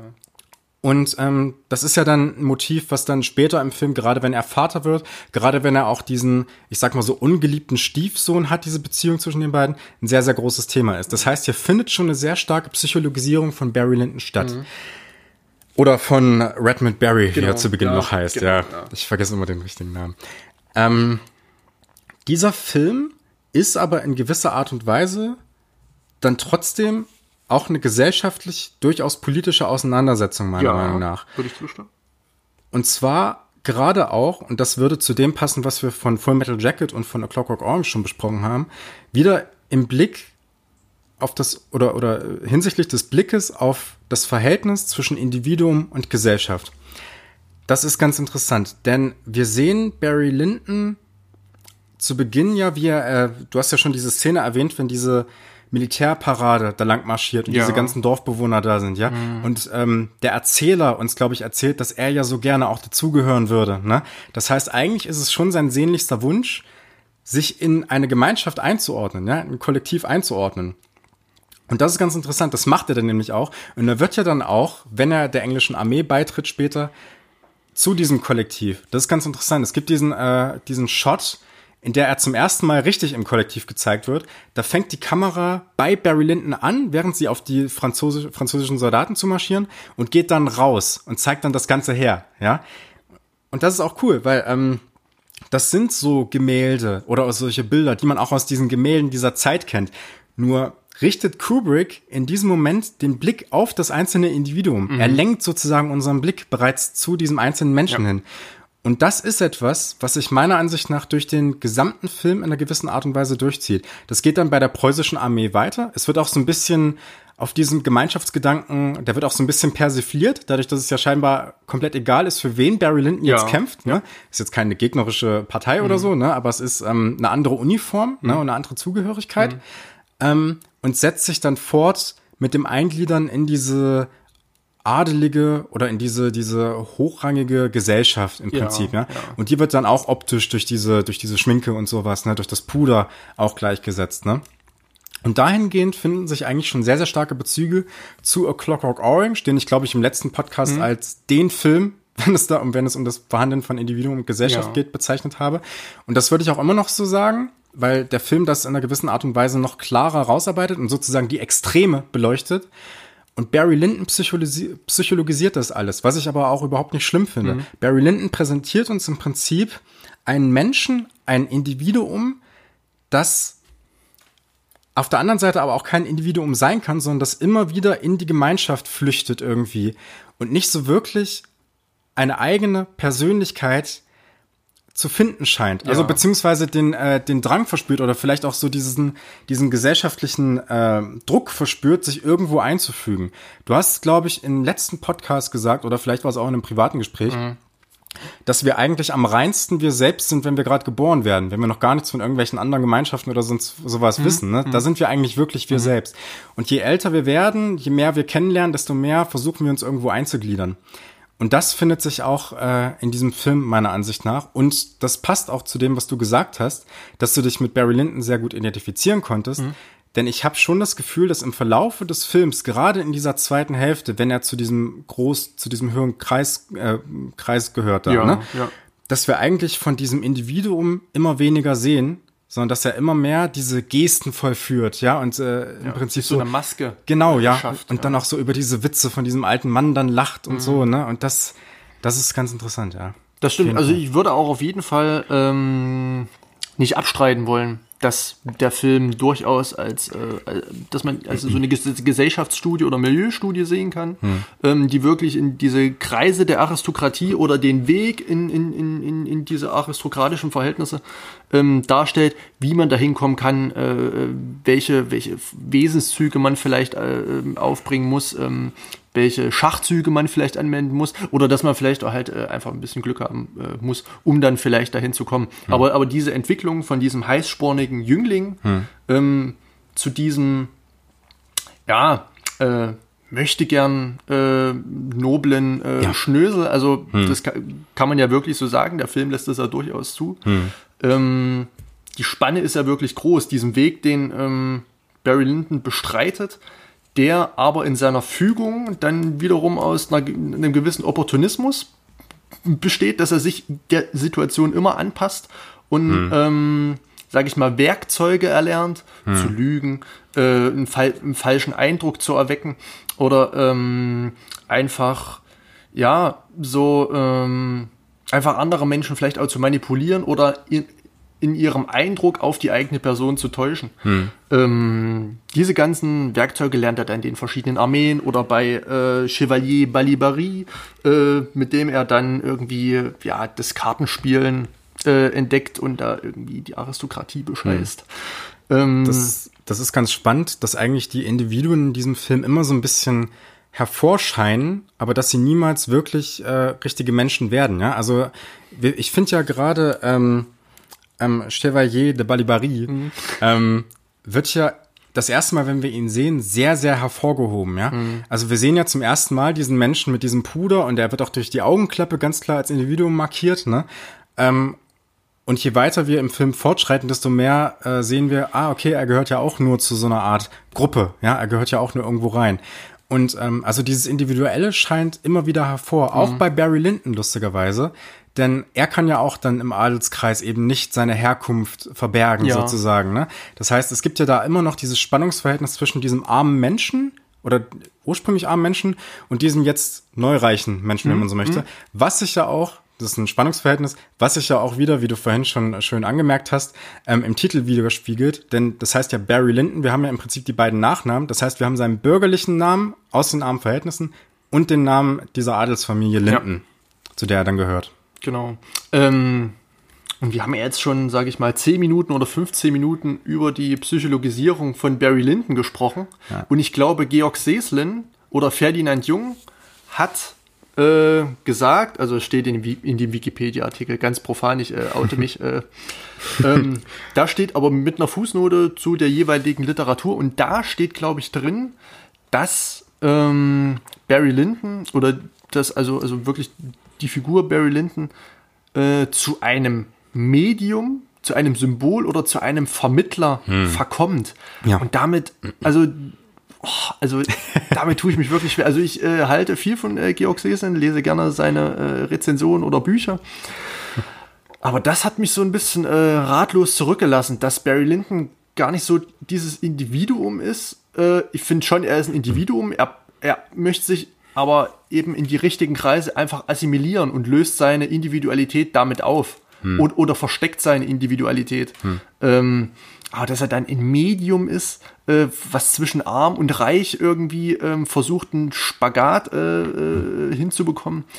Ja, aber ich tue mich da äh, schwer. Also ich, vielleicht ist es mein Problem, dass ich Barry Lyndon einfach zu sehr als Menschen sehe, als, mhm. als eben Symbol, als mhm. Figur, mhm. als äh, Charakter in, in, in, in, in einem fiktiven Werk. Ja. Ähm, ja, das, das würde ich auch gar nicht falsch sehen. Also ich finde, er ist durchaus beides auch in diesem Film. Mhm. Und das äh, ist ja dann im Gegensatz zu A Clockwork Orange beispielsweise, ne? Also wo die genau, Figuren genau, ja. meiner Ansicht nach, genau. äh, wo die Figuren meiner Ansicht nach eben rein als Symbole zu lesen sind. Und hier genau. sehen wir eben, wie gesagt, wirklich einen psychologisierten Menschen innerhalb dieser Verhältnisse. Mhm. Und dahingehend ist er schon irgendwo ein Medium, ne? weil er ja aus diesen ärmeren Verhältnissen kommt mhm. und in die reichen, äh, äh, mhm. in die reicheren reinkommt und dann immer diese, dieses Ärmliche dann doch immer oder dieses, dieses auch aggressive, dieses Robuste, so dieses, mhm. man könnte auch so ein bisschen so leicht rassistisch sagen, dieses irische, ne? Ja. Ne? Irgendwie so hervorsticht irgendwie, mhm. ne? Und ähm, das, äh, ja, das ist auf jeden Fall sehr interessant, dass sich das dann, also es findet sich ja dann beispielsweise, wenn er sein, äh, wenn er dann während dieser äh, Zeremonie da sein, sein Stiefsohn angreift mhm. auf einmal, ne? Was ja dann zur Folge hat, das, ja. dass auch keiner mehr mit ihm sprechen das möchte von den so, sag ich mal, so der große Absturz oder der, der äh, Tropfen, der das fast zum Überlaufen bringt. Ja ähm, als er da auf seinen Sohn oder also auf seinen Stiefsohn äh, Lord Bullington hm. äh, vor versammelter Mannschaft einschlägt. Ja. Äh, das, damit zerschlägt er dann, sage ich mal, sein Ansehen, was er sich bis dahin aufgebaut hatte, was aber trotzdem nicht gereicht hat, ja. um, äh, sage ich mal, einen Titel zu erringen ja. auf äh, illegalem Wege oder auf, auf ja, gekauftem Wege, hm. da er ja nicht aus adligem Hause kam. Das ist auch ganz interessant, wenn wir ähm, mal über den Begriff der Freiheit sprechen. Ja, also das sind ja so Diskussionen, die wir auch heutzutage äh, durchaus haben, ne? ähm, dass im Prinzip finanzielle Freiheit im Prinzip Freiheit bedeutet. Das mhm. ist ja so eine Art äh, Credo, was man oftmals denkt. Ja, ich bin Millionär, dann kann ich mhm. mir alles leisten und so und dann bin ich frei. Und das ist ja gerade, wird es, gerade in diesem Film wird es ja in gewisser Weise ad absurdum geführt. Ne? Er kommt ja aus, oder Barry kommt ja aus, äh, ich sag mal Barry, als wäre das sein Vorname. ich sag, ich mach das, ich, ne? ja, ich mach ja. das jetzt weiter so, ist mir komplett egal. Könnt ihr euch danach in Kommentaren beschweren. so, ähm, der, ähm, also Barry kommt ja aus armen Verhältnissen, er hat ja schon festgestellt eben, dass dieses Finanzielle eine sehr große Rolle spielt. Ja, das war ja der Grund, warum er seine Cousine nicht bekommen hat. Jetzt ist er allerdings sehr, sehr reich, beziehungsweise seine Frau ist sehr, sehr reich. Ne? Mhm. Äh, das ist ja ein wichtiger Punkt äh, im Film, dass er in gewisser Weise abhängig von ihr ist. Ähm, und trotzdem scheint gerade dieser Reichtum ihn in dieser höheren Gesellschaft ja zu verpflichten. Ja, es wird ja immer gesagt, er will sich dann ähm, oder, oder er wollte sich äh, wieder neue äh, Ländereien kaufen, mm, ja, es, mm. äh, er stattet sich mit Luxusgegenständen aus. Es gibt dann eine Szene, in der er auch sich Gemälde anschaut, ja. Ja. Na, also er wird dazu verleitet, mehr anzuhäufen, um eben einen gewissen Reichtum zu repräsentieren auch nach außen, ja, damit die Leute überhaupt mit ihm sprechen. Und dann ist es ja lustigerweise, wenn diese etwas rüpelige, diese äh, die, diese rüpelige Art in ihm hervorkommt, wenn er eben auf seinen Stiefsohn losgeht, dann wollen die Leute ja nicht mit ihm, mit ihm sprechen, ja. Sobald sie also erkennen, dass er eigentlich nicht zu 100 Prozent da reingehört. Ja. Ja. Genau, ja. Würde ich äh, komplett unterstreichen. Äh, möchtest du dazu noch was sagen? Gleich, aber mach erst mal. Ja. Äh, Das ist nämlich, das bringt mich nämlich ähm, geradewegs zu meinem nächsten Punkt, der auch jetzt äh, vielleicht ziemlich kontrovers werden könnte. Ich habe leider äh, keinerlei Literatur oder Bestätigung gefunden, die jetzt mein Argument irgendwie unterfüttern könnten. Ähm, aber ich habe mich, wenn man diesen, diesen, diesen erzwungenen Karriereaufstieg ähm, so betrachtet mit äh, Knall und Fall, ähm, habe ich mich erinnert gefühlt an Scarface oder There Will Be Blood. Mhm. Auch wieder mhm. dieser Mensch aus eher ärmlicheren Verhältnissen, der alles dafür tut, der, ähm, äh, der auch, sage ich mal, sich selbst verleugnet, um ähm, monetären Reichtum, um, um, um, um sage ich mal, so einen gewissen Status äh, zu erreichen. Hm. Was dann aber wiederum scheitert, weil er es einfach nicht ist. Also hm. diese Leugnung ähm, der eigenen Identität ähm, sage ich mal, zur Anpassung oder, oder zur Aneignung einer, ein, einer Scheinidentität oder, oder, oder mh, hm, vielleicht zu einer Maske, die aber nicht wirklich zu einem gehört, hm. endet dann wie in Barry Lyndon, wie in There Will Be Blood, wie in äh, Scarface, ähm, also von 1980 das Scarface. Ja, ja, der, das äh, Remake von, genau, von Brian De Palma. Genau. Mhm. Ähm, endet dann ja auch wieder in der großen Katastrophe.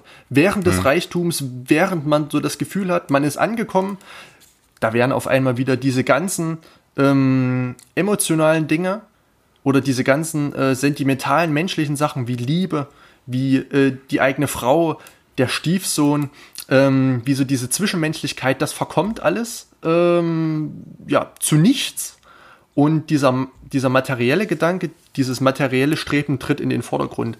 Man trinkt, man, äh, man gibt sich Genussmitteln hin, hm. man äh, lebt in Saus und Braus, man gibt Geld aus, man gibt unnötig Geld aus, man äh, verspricht anderen Leuten Geld nur, um, um sage ich mal, so ein, so ein kollektives Gefallen äh, künstlich zu erzeugen.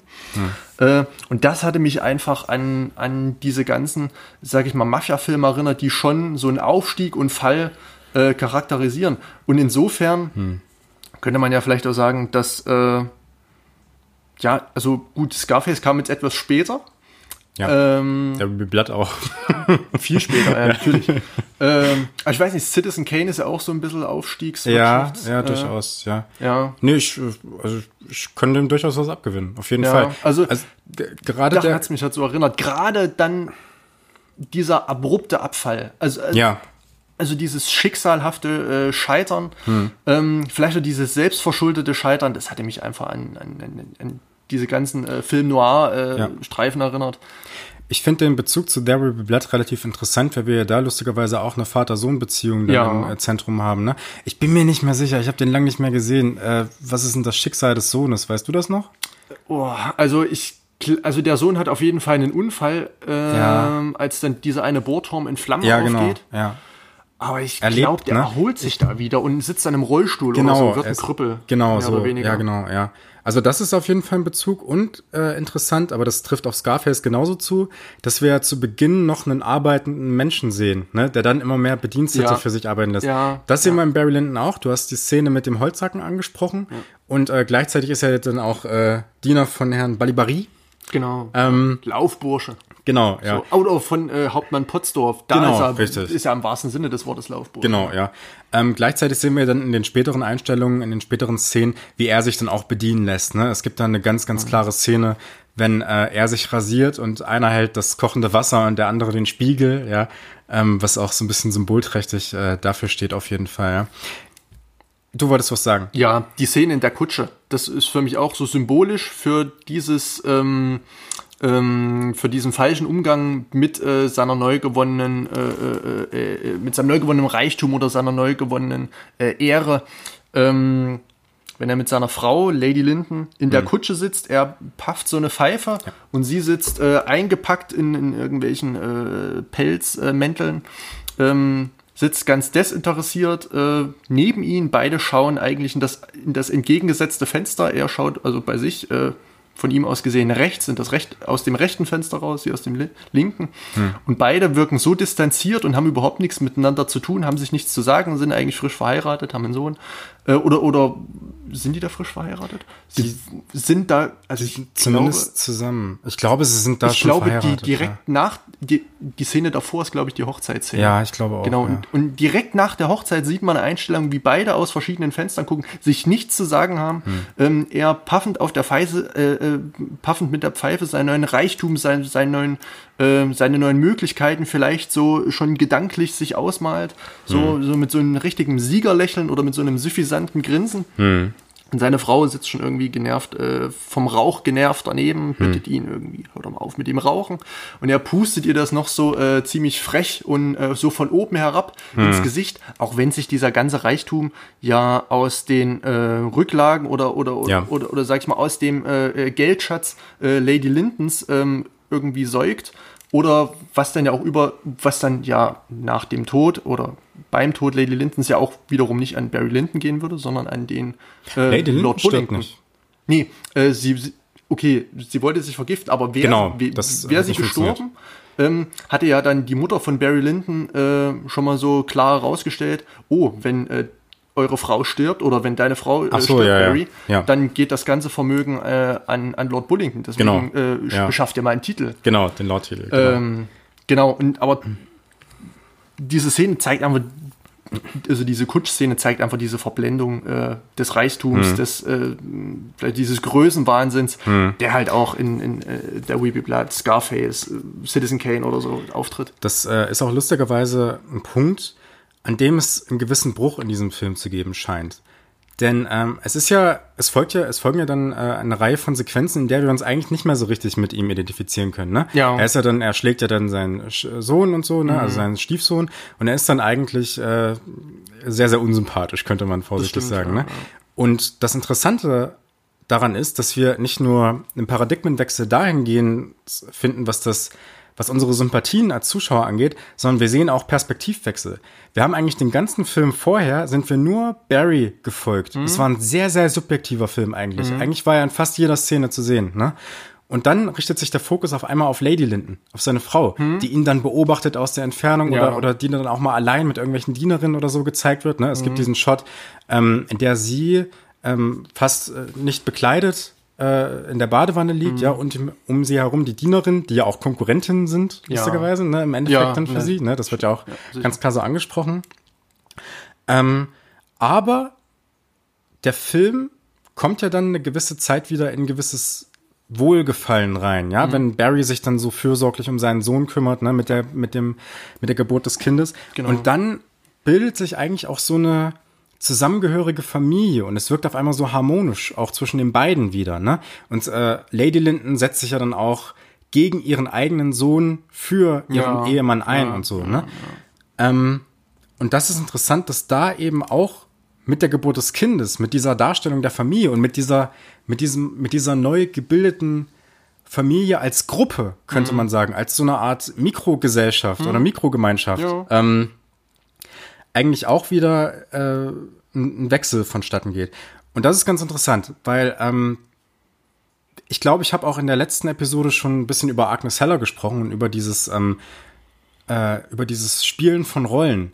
Und ich finde das, also je nachdem, in welchem gesellschaftlichen Kontext wir uns befinden, in welcher Gruppe wir uns befinden, desto mehr spielen wir andere Rollen und so. Ja, ne? ja. Wir versuchen immer, uns irgendwie gewissen Gepflogenheiten anzupassen. Mhm. Und in dieser Hinsicht ist Barry Lyndon, glaube ich, auch in einer gewisser Art und Weise sehr, sehr passend. Mhm. Denn dieser Film behandelt aus meiner Sicht, wenn wir es auch Film übertragen, in gewisser Weise auch das Schauspielern als Tätigkeit. Mhm. Denn das ist eigentlich das, was diese Figuren die ganze Zeit über machen.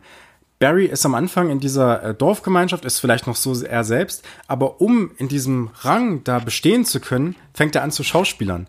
Das äh, findet sich ganz, ganz klar, wenn er ähm, mit äh, Balibari zusammenarbeitet dann. Ne? Er äh, bestellt ja dann seinem Vorgesetzten, diesem preußischen äh, Hauptmann, ähm, bestellt er dann immer so falsche Informationen oder ja. Informationen, mit denen er nicht viel anfangen mhm. kann. Und er lügt, ja, er täuscht mhm. richtig, ja? ja. Und dann, wenn er eben in diesen Adelskreis gehört, fängt er auch auf einmal an, diese Gesten nachzuahmen, ja, ne? Genau. Und diese, diese sich für Kunst zu interessieren. Genau, ja, ja. ja. Das, ähm, das beginnt dann auf einmal. Er fängt mhm. dann an zu Schauspielern und eventuell findet das bei ähm, bei Lady Linden auch statt, aber mir scheint er auf einer unterbewussten Ebene. Mhm. Na? Man könnte auch sagen, dass Barry vielleicht seine Rolle so gut spielt, dass er sie überzeugen kann. Mhm. In gewisser Weise. Aber da ist ja wiederum Barry Lyndon vom Pech verfolgt. Also so diese Ehe ist so langsam am Kippen, beide distanzieren sich so voneinander. Dann stößt dem Sohn was zu, hm. äh, fordert ja von beiden auf dem Sterbebett, dass sich beide nie wieder streiten, vertragen. Ja. Und dann kommt ja, ja auf einmal äh, Barry Lyndons Mutter daher und meint, du brauchst jetzt einen Titel und jetzt gehen wir auf äh, große Titelsuche. Hm. Ähm, und da wird ja dieses ganze Vermögen dieser Familie Linden, äh, sage ich mal, verpulvert, hm. was ja dann auch wieder, ähm, sage ich mal, zu so einer kleinen Ehekrise führt. Lady Linden sitzt eigentlich nur noch am äh, Tisch hm. nimmt die Schecks entgegen, unterschreibt irgendwelche ja. Schuldscheine oder irgendwelche Darlehen. Hm. Ähm, und da, ja, hat dann eben Barry Lyndon halt auch wieder so ein bisschen Pech, was ja schon zu Anfang des zweiten Teils äh, gesagt wird. Wir zeigen euch oder, oder jetzt erzählt euch der Film äh, die Geschichte, wie Barry Lyndon äh, vom Pech verfolgt war, irgendwie, also hm. sinngemäß.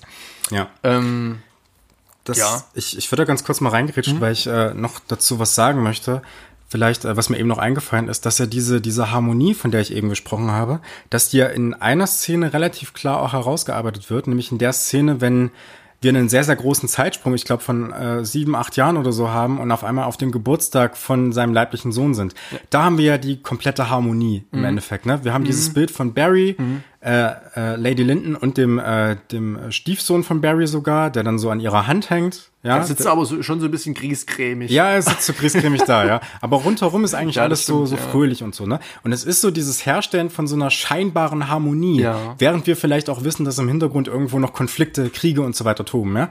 Also dieses, äh, dieses Erschaffen dieser harmonischen, idyllischen Illusion, genau, die, Illusion, dann, ja. die dann wiederum gebrochen wird. Hm. Das ist ein Motiv. Ähm, ich möchte jetzt ähm, Nee, eigentlich möchte ich dann möchte ich nicht auf irgendwas hinleiten, aber das ist ja lustigerweise ein Motiv, was wir in sehr sehr vielen Horrorfilmen durchaus sehen können. Mhm. Wie ich finde, sehr stilprägend in John Carpenters Halloween, dass so eine herrliche Idylle ja. erzeugt wird und diese Idylle ja. dann gebrochen wird. In Nightmare on Elm Street zum Beispiel auch mhm. eigentlich, ne? Mhm. Ähm, und dahingehend finde ich es ganz interessant, dass äh, Stanley Kubrick danach einen Horrorfilm gedreht hat.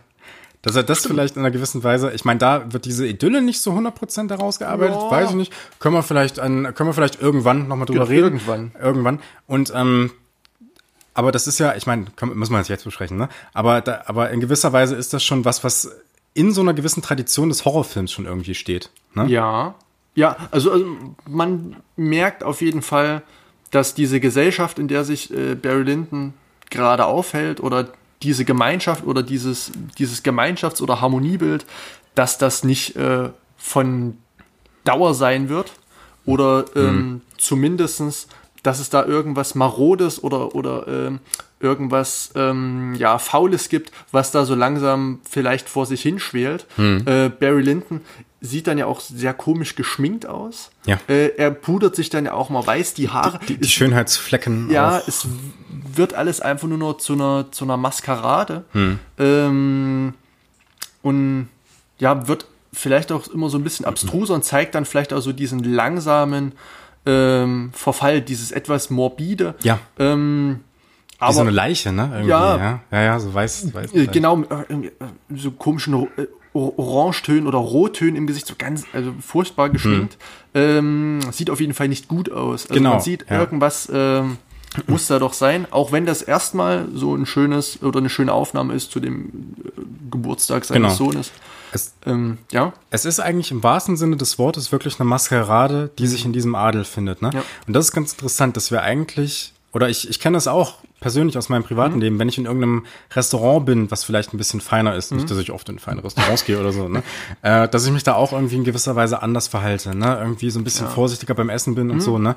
Und dass wir eigentlich permanent diese Rollen spielen. Ein Film, kleine Filmempfehlung, aber das wird im letzten Jahr wahrscheinlich jeder mitbekommen haben. Ein Film, der das meiner Meinung nach sehr explizit rausarbeitet, ist eben Parasite ne? von Bong Joon-ho. Äh, da sieht man ja auch, wie diese Menschen aus ärmlichen Verhältnissen sich dann plötzlich so diesen Gestus annehmen, so dass sie mit den ähm, mit, mit ihren Vorgesetzten auf einer gewissen Ebene kommunizieren könnten, so wie sie das zu Beginn des Films eigentlich nicht konnten. Ne? Da wären sie auf Ablehnung gestoßen. Und diese Form der Maskerade findet sich hier, glaube ich, auch ganz, ganz klar in Barry Lyndon. Ja. genau. Also ähm, dazu muss man ja aber auch sagen, dass Barry Lyndon diese Fähigkeiten besitzt, sowas, äh, sage ich mal, glaubhaft zu verkörpern. Ja, ähm, das ja. wird, glaube ich, auch bei diesem Kartenspielabend ähm, als Welchem? Chevalier Balibari Ah, das ja. erste Mal mit diesem Prinz von Ja, ja, ja, sonst weiß mit diesem sehr, sehr markanten, kantigen Gesicht Ja. Hm. äh, spielt.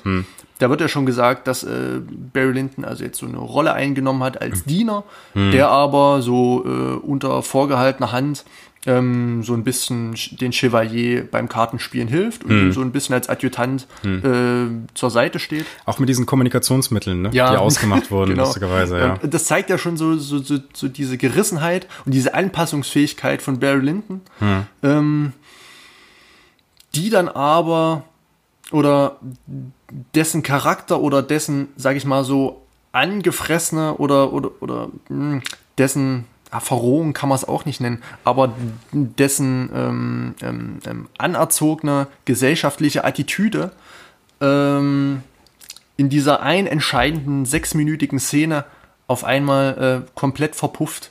Also da sieht man dann bei dem Duell mit Lord Bullington, als sich äh, beide gegenüberstehen, da ist dann überhaupt nichts mehr zu sehen von dem äh, entschlossenen, von dem von dem ja opportunistischen und von dem ähm, sage ich mal, äh, ja, für den Reichtum alles Tunden oder für die Ehre alles Tunden äh, Barry Lyndon, sondern da, äh, also diese Szene kann man natürlich in viele Ecken deuten, aber man könnte es vielleicht so als ergeben sehen. Er bricht zusammen unter dieser Maskerade. Das- Sein Sohn ist gestorben, die Frau wollte sich umbringen.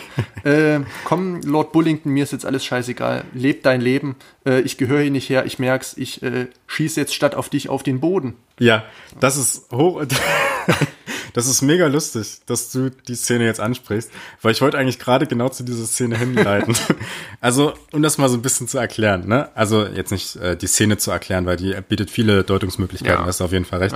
Aber um das mal zu erklären, es gibt ja dann dieses finale Duell zwischen äh, ihm und äh, seinem Stiefsohn, zwischen Barry und seinem Stiefsohn, zwischen Barry Lyndon und seinem Stiefsohn. Und ähm, es ist ja dann so, dass der, ähm, dass der Stiefsohn aus Versehen auf den Boden schießt, ne? Und das ist eigentlich eine interessante Szene. Also ich habe in der Literatur ein bisschen was dazu gefunden und habe ähm, gelesen oder die These gelesen, dass wir in diesem Moment eigentlich das einzige Mal sehen, in dem Barry tatsächlich eine aktive Entscheidung im Film trifft für sich selbst, in der er tatsächlich die Wahl hat. Also wir haben zu Beginn wird er im Prinzip geleitet von seinen Gefühlen, ja, und er wird sozusagen äh, geleitet von dieser Frau in einer gewissen Weise. Ja. Ihre Ablehnung führt dazu, dass er sich noch mehr anstrengt, ne, dass er diesen, er sich diesem äh, Mann noch mehr entgegenstellen möchte. Ähm, und dann wird er eigentlich von einem, von einer Station zur anderen mehr oder weniger geleitet, ja, Ja. und ähm, er ist so ein bisschen so passiv, ja. Und in diesem Moment, wenn sein Stiefsohn aufs Versehen auf den Boden schießt, dann hat er eigentlich die Wahl, erschieße ich ihn jetzt oder schieße ich auf den Boden? Und ähm, Ja, das stimmt. Ich äh, möchte aber, ich, ich weiß, du hast es gerade so ein bisschen schon äh, angedeutet, aber ich möchte, dass du mir das nochmal erklärst, weil ich wollte dir äh, die Frage stellen, warum schießt Barry eigentlich auf den Boden?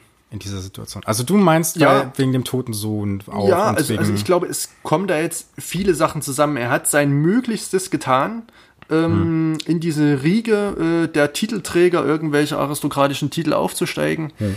Ähm, hat eigentlich seine komplette Familie in den Sand gesetzt, hat das Vermögen in den Sand gesetzt. Äh, Lady Linden hatte einen Mordversuch äh, unternommen. Hm.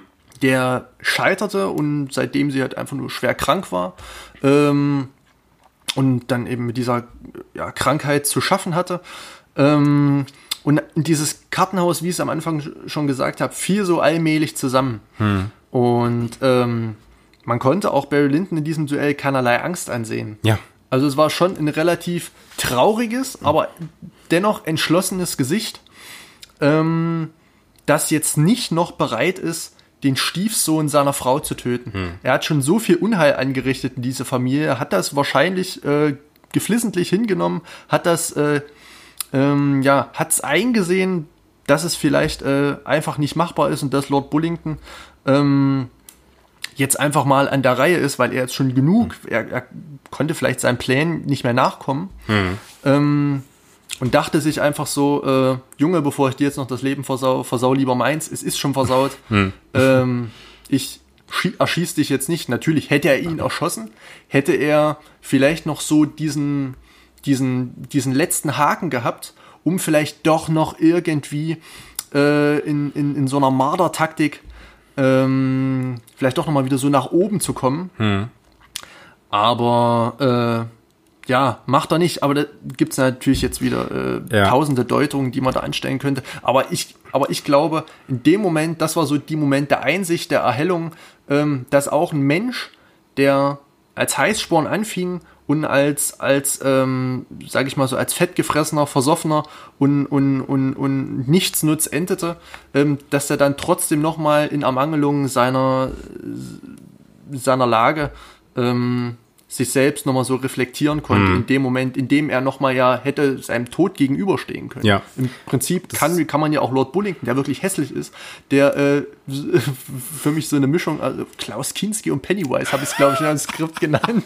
Okay. Ähm, der wirklich so ähm, dann vielleicht auch als ja, Symbol des Todes stehen kann, der Sensenmann, ähm, der es dann in der Hand hat. Äh, Lord, äh, äh, Barry Lyndon sagt, mir ist es egal, was mit mir passiert. Äh, ich werde keinen mehr töten, äh, bevor ich aus diesem, äh, so, solange ich nicht aus diesem äh, Leben scheide. Hm. Ähm, hier, Lord Bullington, nimm mein Leben in die Hand. Du hast die Wahl, entweder lass mich leben, hm. mach mich zum Krüppel oder ja. töte mich.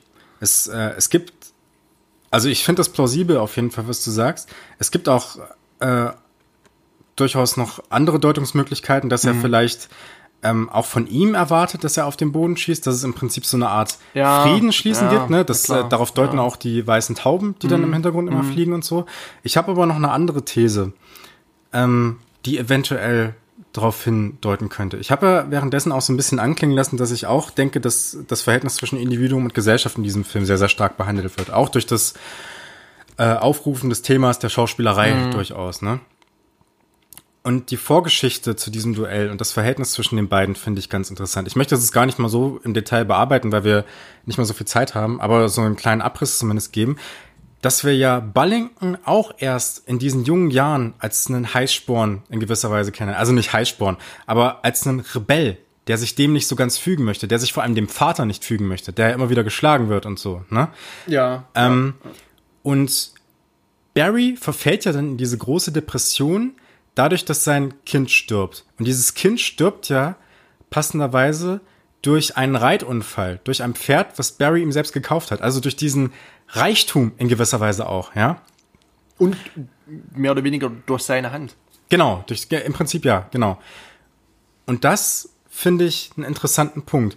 Denn den Erwachsenen, ähm, den erwachsenen Stiefsohn Bullington, ich vergesse immer, ich will immer Bullingham sagen, den erwachsenen Bullingham, der ist meiner Ansicht nach, wenn man sich das so ansieht, auch auf dem Weg, dieses Individuelle aus sich herauszutreiben und sich mehr in diese Gesellschaft einzufügen. Ich finde, das erkennt man allein an der Tatsache schon, dass er ihn zum Duell herausfordert, weil diese Duelle im Verlauf des Films, genauso wie die Kartenspiele, mhm. immer eine gewisse Zugehörigkeit zu irgendwas symbolisiert haben für mich. Also diese Duelle sind ja fast wie irgendwelche Riten gewesen, mhm. ja, die man dann aufführt, ja. ne, und wo man auch sagt, okay, ich gehöre zu dieser Gesellschaft, so machen wir das hier, ja. Mhm. Es ist in gewisser Weise so ein Ritus. Ja.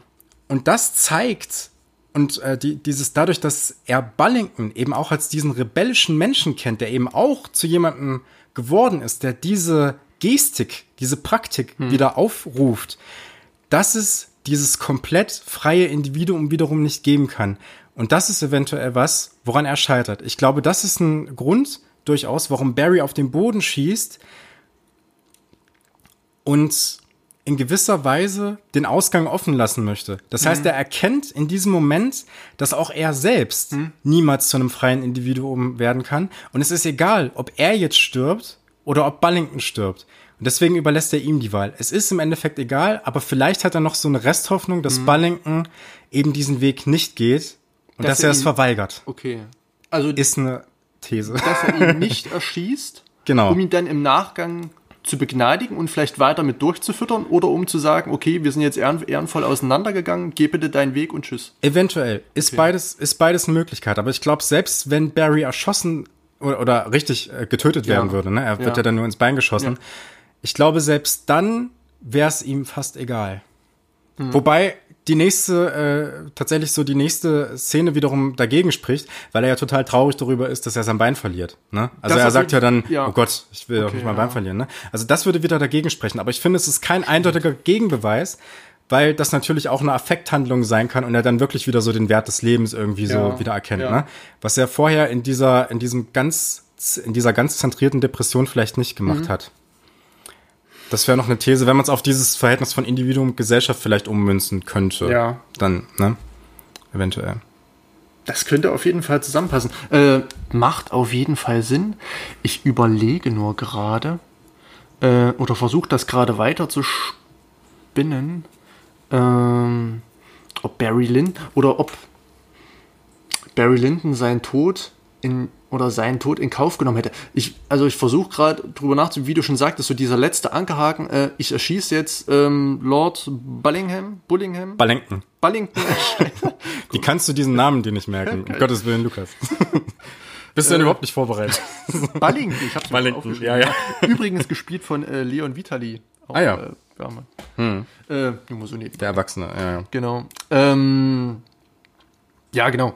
Äh, was er sich davon erwartet hat. Also Natürlich gibt es da viele Deutungshypothesen. Gerade zu der Szene kann man äh, im Internet, es gibt natürlich nicht viel, wie wir ja. schon am Anfang gesagt hatten, aber ähm, es stürzt sich dann natürlich viel auf dieses, auf diese wirklich sechsminütige, sehr symbolische äh, Szene. Wo, ja. Wobei ich mal ganz kurz einhaken möchte. Das ist interessant. Ähm, mit, äh, es gibt nicht viel. Ich finde schon, dass es relativ viel gibt. So. Ich habe schon das Gefühl, dass dieser Film in einer gewissen Filmliebhaber-Community schon sehr, sehr hoch angesehen ist. Allerdings eher jetzt so im öffentlichen Diskurs nicht. Also wenn man jetzt über äh, jemandem auf der Straße irgendwie sagt Stanley Kubrick, da fällt ihm, fällt ihm dieser Film nicht unbedingt zuerst ein, würde ich sagen. Ja. Vielleicht eher Shining oder Clockwork Orange. Ja. Aber ich finde unter Film Liebhabern gibt es ja schon relativ viel, ja. auch an YouTube-Essays und so ein Kram und Texten, finde ich. Ach so, okay. Durchaus, ja. Also da habe ich, also auf YouTube hatte ich nicht geschaut, ich habe nur mal im Internet geschaut, ob es da irgendwelche äh, Kritiken gibt aus irgendwelchen Zeitungen. Hm. Da gibt es schon ein bisschen was äh, von der Zeit, aber glaube ich halt von 1976 oder so. Ja, also ja, die klar, sind dann wirklich so, halt schon äh, wirklich ja. steinalt. Damals so zeitgenössische aber, Kritik. Genau, aber so aus dem aktuellen Filmdiskurs ist der Film äh, eigentlich draußen. Hm. Ähm, es wurde vielleicht nicht alles über den Film erzählt, er wurde vielleicht ein bisschen vergessen. Hm. Ähm, aber das war nur so ein kleiner Entschuldigung, ich ja, das nicht, ja. Genau, nee, ich, ich hatte das äh, nur äh, gerade, also ich würde da deine These dahingehend äh, zu dem Duell auf jeden Fall bestätigen. Ich habe gerade nur danach gesucht, ähm, was es noch für Theorien hätte geben können. Aber ich glaube, wir haben jetzt da schon alle, alle abgedeckt. Als welches Symbol diese Szene äh, hätte stehen können. Auf jeden Fall sehr symbolträchtig. Mhm. Äh, da muss man sich vielleicht auch so ein bisschen in Ikonografie auskennen. Ähm, ja, absolut. Also, also es ist ja auch, es sieht ja, es ist ja irgendwie Stroh auf dem Boden, hm. aber trotzdem so diese sakralen Elemente und, ja. und, und, und, und so kreuzförmige dieses, Fenster. Dieses Schiffdach. Genau, ja. Äh, und Stroh und Kirche verbinde ich halt immer irgendwie mit Jesus und, ja, ja, und im ja, Stall ja, absolut, und, ja. Oh, ja. ja, da wird's dann halt immer so Vielleicht ist damit auch die Geburt eines ja. neuen Menschen, eines neuen individuellen, reinen Menschen das gemeint. Das könnte sein, ja. Na? Aber das wäre, ich finde, dafür gibt es nicht genug Indizien, weil wir haben ja. auch keine Frauenfigur in der Szene. Aber das, es ist stimmt, eventuell, ja. naja. Hm. Und ja, enden, äh, der Film endet dann natürlich, sage ich mal, in so einem kleinen Krankenhaus mit Barry Lyndon äh, ja. und, seiner Mutter in so einem kleinen Gehöft in einem Dachgeschoss. Hm. Ähm, er wird dann natürlich mit so einer kleinen Rente abgespeist. Ähm, und ist wieder abhängig von der Frau, von der Unterschrift der Frau, genau, ganz wichtig. Ja. Wie, wie er eigentlich den ganzen Film über hinweg von Frauenfiguren abhängig ist. Aber was ich da dann nochmal ein bisschen indifferent fand, ist, ja, wobei, ähm, dass die Frau beim Unterschreiben dieses, dieses Schecks oder beim Unterschreiben dieser Rente, dass irgendwie 500 äh, ähm, an Barry Lyndon jährlich gezahlt werden. Ja ähm, dass sie dann nochmal kurz in, in so einem Tagtraum verfällt und nochmal so kurz ja. einen ganz melancholischen, gläsernen Blick mhm. drauf bekommt. Ja. Ähm, also muss ja, scheint ja dann auch durch sie, also sie hat viel durchgemacht, genauso wie Barry Lyndon, genauso wie alle äh, Anwesenden der Familie.